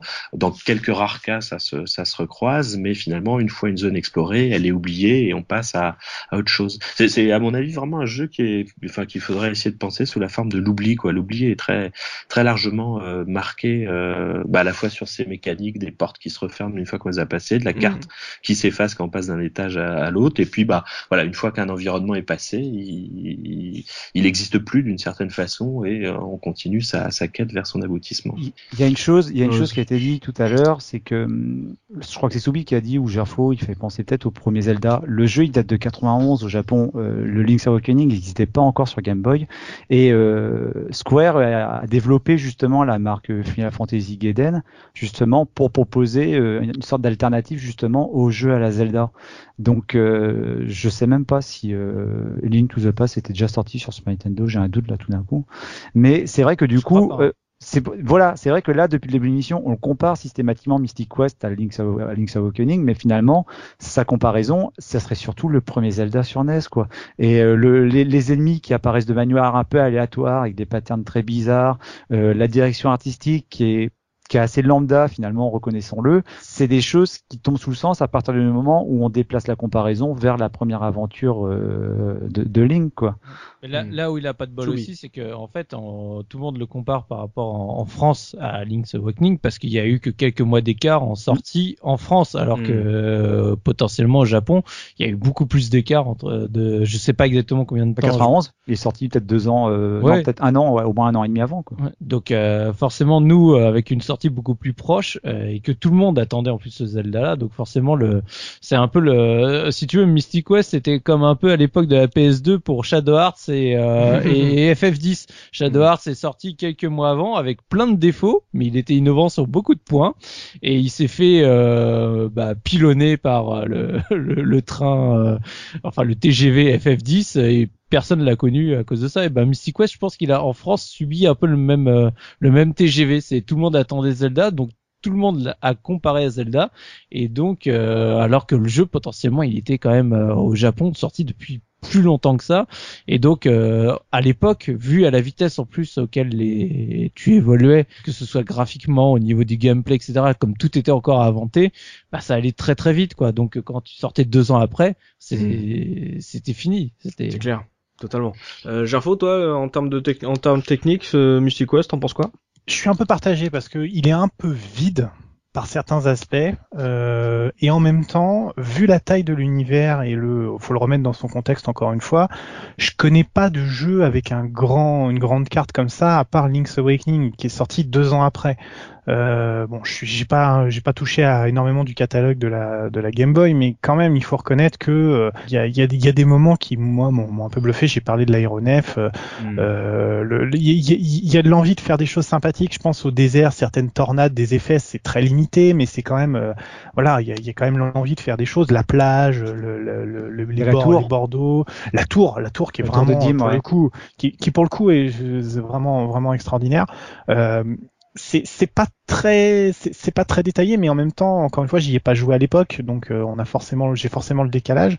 Je trouve que c'est euh, c'est prenant. C'est-à-dire il y a quand même une cohérence on passe par les marais. Bon maintenant c'est devenu très classique tout ça. Moi ça m'avait quand même bluffé de voir qu'il y a autant de choses. C'est-à-dire t'avances t'avances t'avances tu dis il y a des petits défauts et tout mais putain le jeu il est pas encore fini. Ils, ils ont encore des, des des trucs à balancer et bah c'est sympa. Alors après, moi j'étais pas fan du tout du cara design des monstres par contre, Ouais. mais là je pense que ça vient du JRPG parce que, parce moi j'adore parce que moi Ouais, euh, les lapinou, moi je kiffe voilà, ça. le début du jeu où t'as des lapins, des abeilles géantes, puis en plus ils ont des, Des canards patterns qui des respectent, casques. voilà, des, des patterns qui respectent absolument pas ce que ce que toi t'as le droit de faire, tu sais, c'est-à-dire ils sautent les rivières, euh, où ils tombent à des endroits où vraiment tu te dis mais il y y a aucun sens physique, c'est des fois tu te dis il y a le décor, il y a le, les là.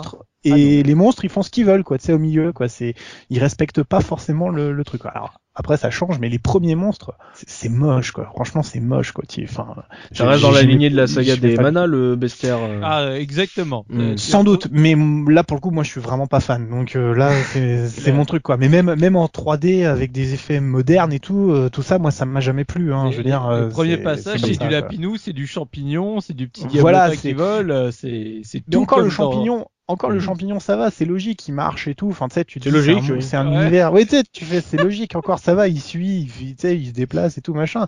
Mais euh, je pense aux lapins ou le, ouais, mais c'est les lapins qui sautent n'importe où là dans les Mais attends, écrans. mais- Mais tu sais, où ils, ils sont à moitié sur la rivière, à moitié sur le bord, puis toi, tu peux pas traverser parce qu'en fait, pour passer de l'autre côté de la rivière, faut que tu te tapes cinq que cinq écrans de détour. Ah, C'est un peu Mhm. pénible, quoi. Mais là, ça en devient presque ça en devient Ouais, comique parce que quand tu dis le lapin qui rebondit, justement, tu l'as très bien souligné, genre faut, tu vois qu'il rebondit, tu dis ah il va retomber là. Ah bah non, pourquoi il retombe plus haut? Ah bah du coup je monte un peu. Ah bah merde là il retombe plus bas, il me tombe sur la gueule quoi. Et du coup des fois t'as une sorte de danse entre toi et les ennemis parce que tu comprends pas trop comment ils se déplacent. Il le vend bien, hein. bizarre. C'est Ouais, très, ouais. c'est très, très frustrant. Il exagère là. C'est un non, petit peu je- exagéré. Mais, hein, mais- là, là, là où je pas exagérer, et Soubi l'a dit en début d'émission, ça devient encore plus frustrant quand c'est pas les ennemis, mais quand c'est tes compagnons. Parce que le coup des compagnons, alors ce qu'on n'a pas dit, c'est que oui, au, au fur et à mesure- enfin, on l'a dit, mais dans le jeu, il y a des compagnons qui, qui, qui peuvent nous venir, nous venir en aide sur des, des moments de l'aventure, et ces compagnons, on peut les appeler pour qu'ils fassent un, un petit pouvoir. Alors par exemple, ils peuvent attaquer avec l'épée, ils peuvent, euh, ils peuvent attaquer avec, avec des sorts. Il y a par exemple la fille quand elle nous accompagne, elle peut nous soigner, et je me rappelle à un moment, il y a, il y a un personnage, je crois, qui euh, j'attendais. euh, je crois qu'il lance, il lance des sorts, il lance des sorts, et dans un moment dans un donjon, bah, j'attendais. euh, de manière un peu déprimée, qui veuille bien lancer son sort euh, contre un ennemi, sauf que son sort, il le lançait jamais dans la bonne direction. Et bon, j'ai dû rester pendant facilement 10 minutes dans la salle avant que son sort finisse par toucher l'ennemi. Et là, les, pareil, les, les, les- tes compagnons, t'as l'impression, ils sont, bah, voilà, comme le disait euh, Alexis, ils sont dans un parc d'attractions. Oh, c'est sympa là, là, comme ça. Oh, bah tiens, là, oh, il y a des monstres. Bah voilà. Et eux, ils se baladent. Pendant que toi, t'es en train de latter Mhm. du monstre, eux, ils sont en train de se balader. C'est sympa ça, ouais, Et- visiblement. hein, Le côté. Et malheureusement, ça, ils l'ont pas du tout amélioré dans la version GBA. Euh, J'ai des Hmm. grands moments encore de fou euh, dans la version GBA, euh, surtout sur le Pathfinding, où t'as, par exemple, je me rappellerai toujours de la séquence dans le temple de lave, où tu sais, t'as as des salles genre, t'as un, t'as un chemin de lave et t'as un chemin safe. Donc Mm. toi, tu dis, voilà, je prends bien le chemin et compagnie. Puis l'autre, il était, il était en train d'essayer de taper un ennemi qui était derrière, donc il a pas, il est pas venu avec toi. Et puis d'un coup, il a terminé l'ennemi, il fait, oh, mais il est à l'autre bout de la salle et il traverse par les flammes, tu vois. Et il arrive, il est mort.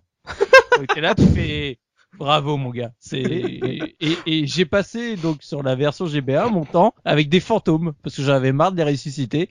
Donc il- j'avais des- une armée de fantômes à côté de moi, tu sais, qui me disaient, c'est bon, Ouais. t'es t'es bien mort? Ouais, bah voilà. Au moins C'est tu ça. m'embêteras plus comme ça. Ah, c'est- lourd ça. Mm. Sur GBA, je crois que tu peux de temps en temps prendre le contrôle des compagnons. Donc, euh, Oh, je me rappelle plus, mais en tout cas, je me rappelle bien que le suicide par les flammes, ça, ça m'avait vraiment marqué. Quoi. Cela dit, ça c'est pas propre que au JRPG. Hein. Je- J'ai en, mets- j'ai en tête d'autres d'autres jeux, des, des RPG occidentaux où tu peux avoir des compagnons des fois ils te font n'importe quoi aussi. Donc.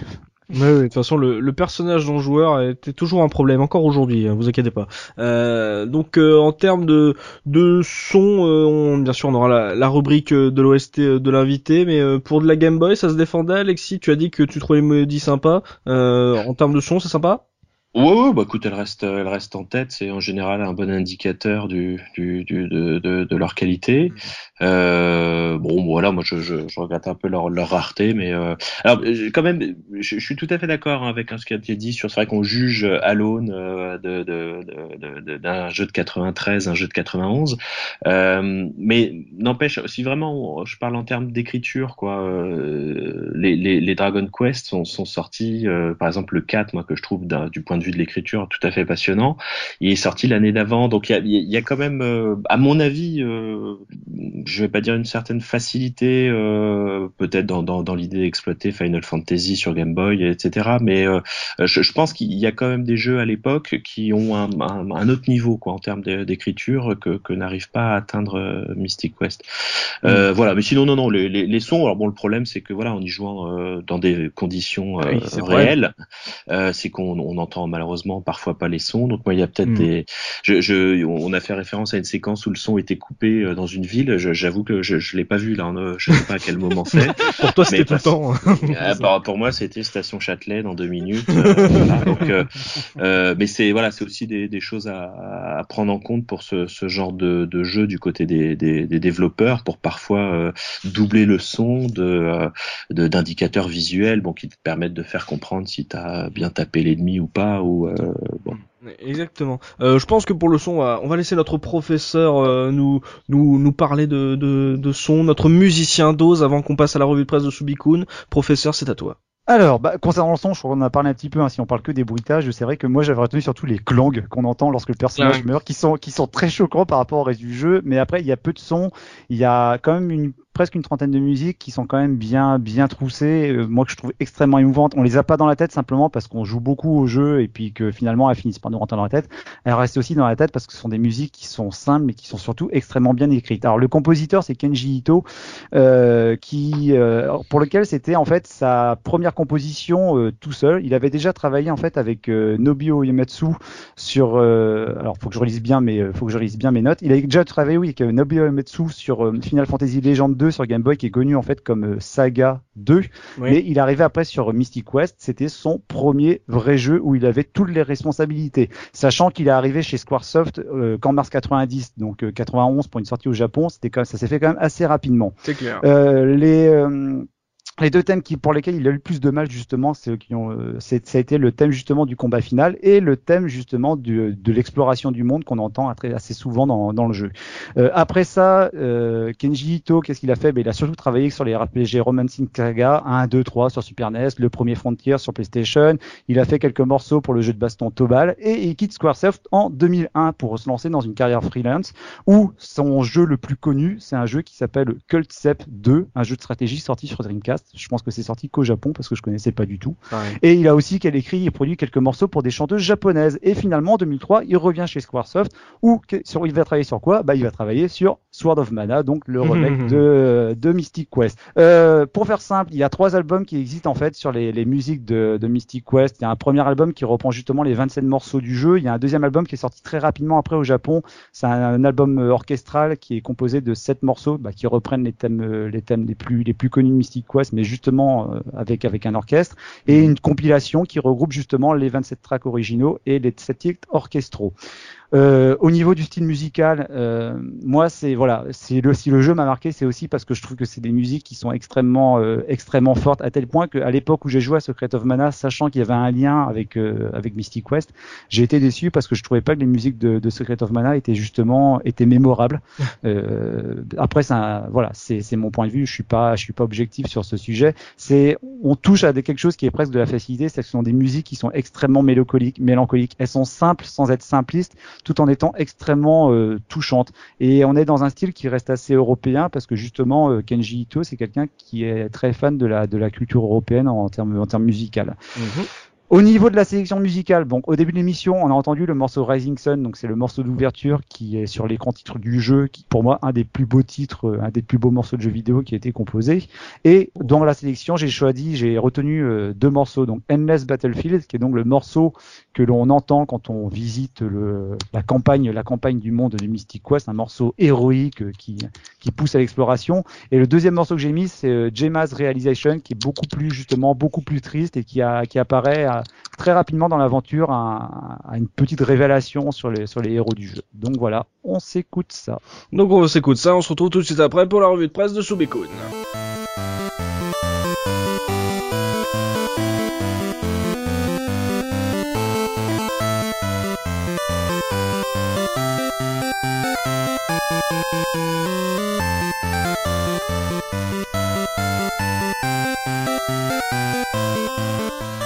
Bye.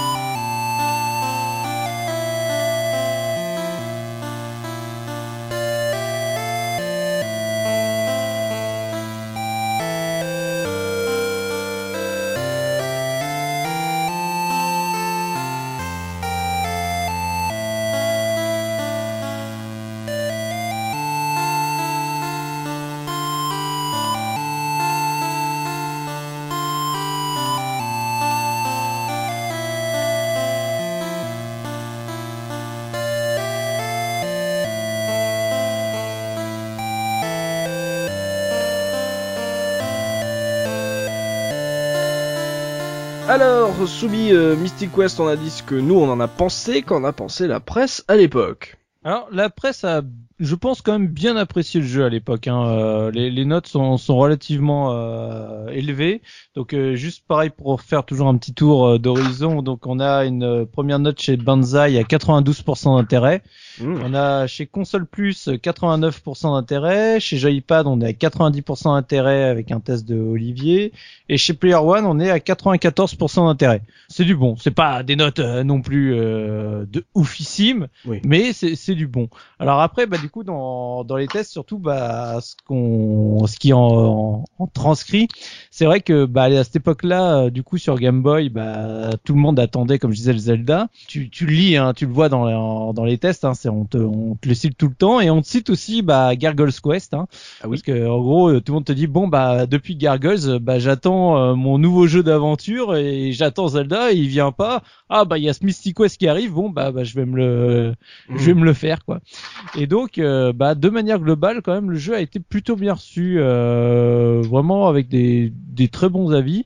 Par exemple si je reprends l'avis donc dans le test de console plus l'avis de Sam Ah, quelle merveille Je me souviens encore des nuits à l'internat sous la couverture où je jouais à Final Fantasy Legends sur Game Boy. Alors, Mhm. pour rappeler, parce que c'est vrai que malheureusement les, les gens d'aujourd'hui ne comprennent pas, mais c'était le bordel dans les noms. Donc, Mm. Mystic Quest, euh, IE, donc Seiken Dentetsu euh, au Japon, IE Final Fantasy Adventure aux US, et bah Final Fantasy Legends, ça c'était la série des sagas. Et comme euh, bah du coup c'était le bordel, les trois premiers sagas, bah ils se sont appelés Final Fantasy Legends 1, 2 et 3. Mm. Et donc bah du coup quand tu jouais à celui-là, mais que tu le jouais en, Final Fantasy Aventure, t'avais l'impression que c'était presque la suite des Final Fantasy Legends, ce qui n'était pas du tout le cas. C'est ça. Donc voilà, pour la petite parenthèse. Donc comme je disais, un internat sous la couverture a joué à Final Fantasy Legends sur Game Boy avec le Light euh, Boy, le système qui te permettait d'éclairer ton, ton écran. J'en garderai toujours un bon souvenir et voici enfin sa suite. Donc Ah mais oui. c'est pas grave, on n'y en veut pas. le jeu est encore plus vaste, plus vicieux, plus long. Une durée de vie maximale est assurée avec ce, avec ce genre de produit. Certaines énigmes sont difficiles à résoudre. Quelle angoisse. Les textes ont beau être en français, euh, je suis sûr qu'il qu'il vous arrivera de ne pas savoir quoi faire. Comme il m'a fait remarquer Super F, qui est donc un lot testeur de, de console plus, certaines traducs ne sont pas du meilleur cru. Le langage parlé n'est pas toujours le bienvenu, même si ce détail n'est pas bien méchant. Les musiques ont conservé l'ambiance des Final Fantasy. Une pile permet d'effectuer deux sauvegardes, la classe totale, un très bon jeu d'aventure, je veux la suite. Donc voilà, avec, euh, comme je disais, donc en note euh, de console plus 89% d'intérêt et en conclusion, un excellent jeu d'aventure comme on n'en avait jamais vu sur le Game Boy. C'est bien écrit le Game Boy. Bravo. Ça c'est rare pour être noté. Ouais, ça c'était pour faire plaisir à notre Ah, prof Oz national. Donc pareil, euh, juste par exemple bah, chez euh, chez Joypad euh, pour le l'avis de, de Olivier qui a testé le jeu, je ne vois rien redire en ce qui concerne la qualité de Mystic Quest. Le problème est que j'ai déjà joué à ce jeu en version US, Final Fantasy Adventure, et que j'en suis au deuxième volet, IE Secret of Mana. Euh, pour les joueurs français et non consommateurs d'import, par contre, ce jeu d'aventure, le premier du genre sur Game Boy, est une aubaine pour se faire la main en attendant la sortie de Zelda sur la machine. La cerise sur le gâteau est que tout est en français à l'écran, même les dialogues. Fini le japonais, bye bye l'anglais. Après Gargoyle's Quest, Mystic Quest va vous occuper de longues heures et cette fois-ci, plus d'action en vue de profil, c'est du 3D isométrique à donf. La sauvegarde sera plus qu'utile tant le jeu est vaste, qualité technique potable et maniabilité excellente pour une intrigue sympa, bien qu'un peu simple, que demande le peuple et alors du coup dans les points positifs et négatifs euh, que qui lui donne au jeu, c'est alors au point positif le premier jeu aventure en 3D isométrique sur Game Boy, un jeu en français. Tu vois, c'est vraiment ça a marqué le fait que quasiment dans tous les tests, ils te disent voilà, c'est en français et c'est un point suffisamment rare pour être euh, pour être noté à cette époque-là Carrément. et une difficulté progressive et bien dosée. Et par contre, et bah ça c'est pour faire plaisir, euh, de dire notre petit Gerfo, c'est les accros du J du RPG en japonais seront déçus par l'intrigue. donc voilà, c'est ça, ça avait fait sourire. Et donc comme je disais après, bah du coup, euh, pareil chez Player One où on a un test euh, où on sent clairement que le Wolfen qui a fait le test a, a clairement aimé le jeu puisque c'est la note la plus élevée parmi tous les tests avec 94% d'intérêt. Et du coup, euh, juste pour lire la conclusion du test, décidément le petit écran à cristaux liquides de la Game Boy n'a pas fini d'étonner. Une fois sous le charme de Mystic Quest, vous serez sans nul doute impatient de voir la suite de cette fabuleuse saga sur NES et Super Nintendo. Alors je sais pas pourquoi il disait sur NES. Oui. T'inquiète pas, j'ai l'explication. Ah, Ah. bah, voilà. Et donc euh, voilà, clairement, euh, pendant tout le jeu, il te décrit euh, qu'il il a trouvé ça absolument super. Alors par contre, euh, du coup, on a un petit peu parlé quand même de, du remake GBA sans rentrer dans les détails. Après, euh, je cache pas que j'aurais bien aimé en parler un peu plus parce que j'ai absolument adoré ce remake malgré ses petits défauts qui restent euh, Moi aussi. euh, en l'état, mais je le trouve euh, absolument extra.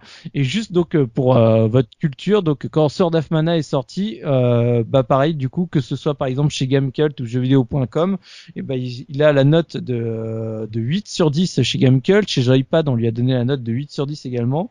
Et chez jeuxvideo.com, il a eu un 18 sur 20. Donc après, ce qui est assez surprenant, c'est que le- les médias français l'ont plutôt bien noté. Par contre, quand tu regardes euh, sur Game Ranking ou sur Metacritic, eh ben, le jeu est beaucoup plus bas, puisque euh, sur, Ga- euh, sur euh, Game Ranking, il a 70,55% d'intérêt, ce qui est assez bas, voire même euh, plutôt bas. Oui. Et euh, chez euh, Metacritic, il est à 72%. Et donc, Oh. euh, j'ai trouvé ça assez surprenant euh, de quand tu regardes vraiment les au niveau du des tests français, euh, des notes plutôt euh, bonnes, voire plutôt élevées, alors que de manière globale, finalement, le jeu a été un peu moins bien accueilli de manière internationale. Mm. Mais ça n'empêche, euh, j'adore ce jeu. J'ai été très content de l'offrir à Oz parce qu'il ne l'avait pas et il était obligé de le faire. Et donc euh, voilà, je vous conseille vraiment ce remake euh, qui est malheureusement, je tiens à le dire, pour moi le dernier mana euh, potable à être sorti. C'est- Bah, C'est peut-être même la raison que tu Ouais. disais. Je pense qu'à l'international, la, la série Mana, elle a un peu pâli en termes de, en termes d'estime.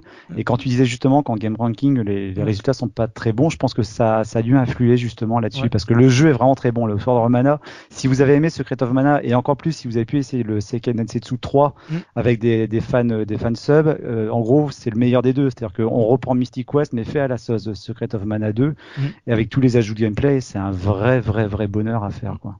donc voilà. Et donc comme je dis, c'est le dernier mana potable puisque malheureusement depuis on a eu Children, on a eu Heroes, on a eu le Second Densetsu 4 qui est jamais sorti euh, malheureusement chez nous, Dawn of Mana, euh, qui est très bizarre aussi, enfin qui est très particulier. Et après maintenant on a du jeu iOS et Oui. voilà, les fans de Mana peuvent pleurer et je pleure depuis des années. C'est tout pour la revue de presse, oui C'est tout pour la revue de presse. On va passer aux anecdotes euh, du professeur Oz. Oz, quelles sont les, les anecdotes croustillantes à savoir sur ce Mystic Quest? Alors, j'ai refait mes devoirs depuis les anecdotes sur Secret of Mana. C'était à la deuxième, la deuxième saison où, déjà dans l'épisode où on avait reçu Julien Chaise, j'avais dit qu'en fait, les, euh, les, re- les origines de la série euh, Seiken Densetsu partaient en fait sur le Famicom Disk System parce qu'en fait, en 87, euh, il y avait les équipes de, de Squaresoft qui voulaient développer donc euh, sur le, le support de disque de, de la NES un, un jeu, un jeu de rôle. Mais ils se sont rendus compte qu'en fait, c'était beaucoup trop cher à produire. Ça aurait tenu sur cinq disquettes. Ah oui. et euh, du coup, ben, ils étaient un petit peu embêtés parce qu'ils avaient, euh, ils avaient déposé la marque Seike Densetsu. Et ils ont été embêtés parce qu'il y avait même des gens qui avaient fait des pré-réservations pour acheter ce, futur- ce futur jeu. du coup, ils ont, ils ont envoyé des lettres à tous les gens qui avaient pré-réservé en leur disant, bah écoutez, soit on vous rembourse, soit, bah si vous voulez, vous pourrez acheter un prochain jeu qui va sortir, qui va sortir Final, qui va s'appeler Final Fantasy. On était en 87. Hein. Mais et au final, bah, ils étaient quand même, euh, il y avait cette marque là qui était déposée, Seiken Densetsu, et il s'avère qu'il y avait une équipe de newbies de Squaresoft qui était en train de développer un petit jeu action RPG sur euh, sur le Game Boy, et ce jeu était censé s'appeler Game Knight, en gros chevalier j'aime. Et bah ils se sont dit, bah écoutez, euh, on- vu qu'on a une marque est déposée, on va l'appeler Seiken Densetsu, et puis on va y mettre devant le mot Final Fantasy parce que ça a l'air de bien fonctionner Final Fantasy. Donc euh, voilà à peu près pour les origines justement du jeu du jeu du jeu Mystic Quest et Mhm. c'est pour ça, alors je sais pas si Wolfen y pensait dans son test sur Player One, mais quand il parle de, des suites sur NES ou sur, sur Super NES, c'est parce que justement, à un moment, il a été évoqué qu'il y aurait une, une, une suite qui aurait pu apparaître sur, euh, sur la NES, et puis finalement, ça s'est transformé. Après, Secret of Mana aurait dû sortir sur le support CD de la Super Nintendo. Enfin voilà, après, c'est des histoires qu'on peut retrouver assez facilement euh, sur le net. Mais bon, ça n'est plus vraiment, il n'est plus vraiment question de Mystic Quest. Donc j'ai dit que le jeu avait été développé par des newbies, donc c'était une équipe de 7 personnes, si j'ai bien compté, qui étaient tous des jeunes, euh, des jeunes, euh, des jeunes employés de Squaresoft. Des noms qui diront rien à personne maintenant. J'ai dit que Kenji Ito était arrivé, euh, était arrivé récemment sur le jeu. Bah, par, par exemple, parmi euh, ceux-là, celui qui a écrit le scénario, c'est un jeune homme qui s'appelait Yoshinori Kitase. Donc euh, le mec a quand même fait son petit bonhomme de chemin depuis parce qu'il s'occupe donc de la, bah, de la grosse série phare de Square, de Square Enix qui est donc Final Fantasy. Oui. Au niveau des petites anecdotes euh, qui sont toujours rigolos quand on cherche un peu dans les fichiers du jeu, on se rend compte en fait que dans la version japonaise du jeu, il y a 20 21 items qui n'ont pas été utilisés. Alors après, quand on passe dans la version américaine, ces items-là euh, sont en fait des blocs vides, alors que dans la version japonaise, ils ont tous des noms. Alors, Mhm. je vais pas vous donner les noms des 21 items parce que ce serait un petit peu pénible, mais ce qui est assez rigolo, c'est qu'on a des noms comme euh, la flûte, la flûte Moogle ou la, la lampe de nain, ou plus étrange, on a quatre lances qui s'appellent les lances scénario 1, scénario 2, scénario 3, scénario 4. Ah. Des lances scénario. Alors, il y a des gens qui supposeraient que c'était peut-être des items qui étaient des, des items de debug, de debug mode pour permettre un peu aux développeurs d'a- d'avancer sur le jeu. Et du coup, c'est vrai que pendant la, toute l'émission, bah, on a, on a souligné les, les, les erreurs de game design qui étaient dans le, dans le jeu. Et je me demande si c'est pas le fait justement du, que, que le jeu a été développé par de, par de jeunes recrues de, de Squaresoft qui avaient peut-être pas suffisamment de recul et suffisamment d'expérience pour savoir un peu ce qu'ils faisaient. De la besaille. Voilà, dernière petite euh, anecdote, donc c'est vrai qu'on a, on connaît ce Mystic Quest, on connaît Sword of Mana sur GBA, mais il faut savoir qu'en 2008, bah, le jeu Mystic Quest, Seiken Densetsu, est ressorti sur euh, téléphone mobile au Japon. Ce n'est pas une adaptation de Sword of Mana, parce que je pense que Sword of Mana est peut-être euh, exclusif du coup à la, la GBA de Nintendo. C'est en fait vraiment une remise au goût du jour de, de Mystic Quest, donc avec des graphismes, euh, on dirait un peu les graphismes des premiers Final Fantasy sur Super Nintendo, assez colorés. Donc c'est une euh, troisième version du jeu, quoi. voilà, c'est une troisième version. C'est moins détaillé qu'un Sword of Mana, mais c'est aussi coloré qu'un jeu Super Nintendo, mais cette fois sur mobile. Et dernière chose, parce que je pense qu'on n'en parle pas assez souvent dans le dans, dans la case rétro, j'avais envie de vous parler un petit peu de speedrun. Par exemple, Alexis, euh, tiens, je d'après toi, est-ce que tu saurais que tu aurais une idée de quel peut être le, record justement de, speedrun du jeu? Si on, donne en deux catégories, par exemple, en catégorie euh, avec en utilisant des warp zones ou bien en catégorie, ben voilà, en faisant le jeu à, l'honnête. Enfin, en, fa- en faisant le jeu à l'honnête, je sais pas, à mon avis, ça doit être euh, plié en 3 heures, ou quelque chose comme ça? Et T'es pas bien loin, t'es pas bien loin.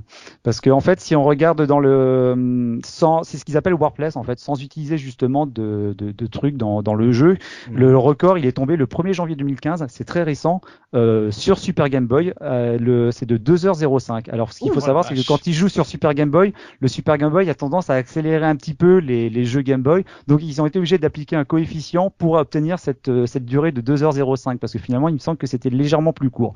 Et sinon, au niveau euh, NI, euh, NI donc là, sur émulateur, on a un record qui est à 35 minutes et 13 secondes. Et euh, sur euh, sur Super Game Boy, on a un record qui date du 16 janvier 2015. Alors j'espère que je me suis pas trompé en faisant mes recherches et qui est à 45 minutes et 52 secondes. Vache. Donc voilà, c'est à peu près tout pour les anecdotes. D'accord, et ben là, c'est bien de parler du, du speedrun, ouais. On ne on n'en parle euh, pas, pas assez sur la case rétro, c'est toujours bien de montrer un peu ses, ses performances. On va parler pognon maintenant avec euh, Gerfo et, et l'Argus de ce Mystic Quest. À toi, Gerfo. Ah bah alors là, je vais faire euh, me faire le, le plaisir de comparer les prix puisque Alexis nous a dit qu'il avait acheté ce Mystic Quest pour 1 euro. Et Oh donc je lui demanderai maintenant avec le recul, 15 ans plus tard, puisqu'il nous a dit que c'était aux alentours des années 2000, combien est-ce qu'il serait prêt à mettre pour acheter ce Mystic Quest sur Game Boy? Et je vais même te dire, c'est même pas un euro, c'est un franc. Oh merde. C'était un franc, mais oui, puisque Ah, les, euros n'étaient même pas sortis, donc euh, c'était un franc. Bon, mais Euh. si aujourd'hui tu devais l'acheter, combien, combien est-ce que tu donnerais? Oh là là. euh, pas, pas grand chose. Non, je sais pas, moi je mettrais pas plus de 5 euros là-dedans. Ouais. Et ben malheureusement, il faudrait que tu sortes quatre fois ce prix minimum parce que euh, on trouve des cartouches de Mystic Quest. Alors simplement les cartouches, pas de boîte, ouais. pas de Ouais. pas de pas de pas de carte du monde qui accompagnait la, la boîte à partir d'une vingtaine d'euros Oh environ.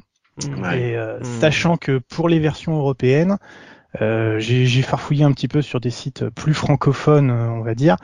Les versions euh, bien emballées, etc., montent jusqu'à une centaine d'euros. On a vu des propositions. Oh là. J'ai vu des propositions entre 80 et 100 euros qui Mm. contiennent là, bien évidemment, euh, toutes les notices, la carte du monde, euh, le- voilà.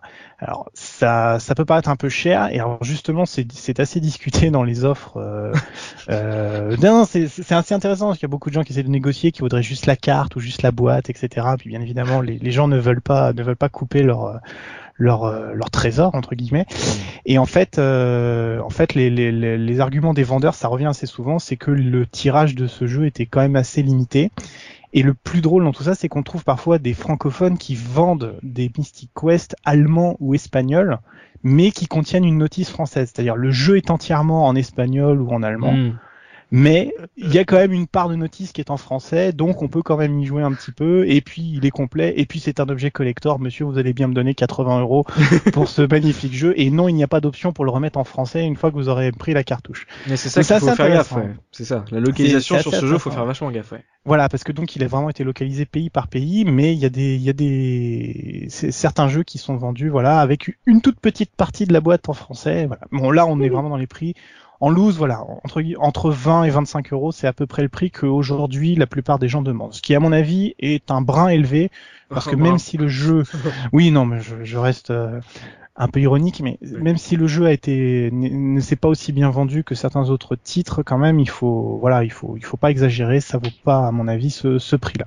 D'accord, bon bah c'est ça coûte très cher, hein, comme quoi, euh, tu voyais en, en 15 ans, euh, Alexis passe de 1 euro à, à- à- d'un franc à, à 20 euros, c'est. euh, Je pense aussi que c'est un jeu qui a pris de la valeur à partir du moment où on a fait l'affiliation avec Secret of Mana. hein. Parce que Secret of Mana, c'est le jeu sur Super Nintendo qui est toujours euh, surévalué, quelles que soient ses qualités. hein. Mais euh, je pense que c'est lié également. Mais oui, maintenant avec le- la montée des prix du rétro gaming, oui, lui celui-là a évolué en, en ricochet, oui, totalement. Euh, c'est toujours euh, catastrophique. Comme moi, quand je vois les prix qui montent comme ça, je, voilà, ça, ça, ça m'attriste. Mais comme on l'a dit, euh, voilà, le, le remake euh, GBA euh, est de qualité, donc euh, si vous le trouvez moins cher, autant vous jeter sur, si vous voulez vraiment jouer au jeu et pas pour la collection, bah regardez du côté de Sword of Mana, ça peut être une bonne alternative. Et puis, en attendant de trouver une bonne affaire, il y y, a toujours les émulateurs, hein, ça sert aussi à ça. Bah messieurs, il va être temps de se quitter. Hein. C'est malheureusement la fin de ce podcast consacré à Mystic Quest, mais vous pouvez bien sûr poursuivre cette discussion avec nous sur les forums de la case rétro.fr. On vous y attend. Euh, voilà, parlez-nous de, votre première rencontre avec Mystic Quest. Si pour vous c'était votre premier JRPG, les souvenirs que vous en avez. Merci encore à toi Alexis d'avoir accepté notre invitation, de t'être prêté à l'exercice, de nous avoir euh, partagé tes souvenirs euh, de ce jeu Game Boy. Ça nous fait vraiment extrêmement plaisir de te recevoir. Encore merci à toi. Merci à vous, merci à vous. Et merci à, à mes caseurs d'avoir participé à cette émission, bien entendu. Euh, merci à vous, chers auditeurs, de nous avoir suivis. On espère que vous avez passé un bon moment en notre compagnie. N'hésitez pas à partager ce podcast sur vos réseaux sociaux, à nous laisser une note, un commentaire sur iTunes, ça vous fera toujours plaisir. On lit toujours de façon vos, commentaires, euh, vos avis sur nos podcasts. On se donne rendez-vous dans 15 jours pour un nouveau podcast de la case rétro. D'ici là, n'oubliez pas notre slogan, le rétro gaming est l'avenir des consoles next-gen. Salut Salut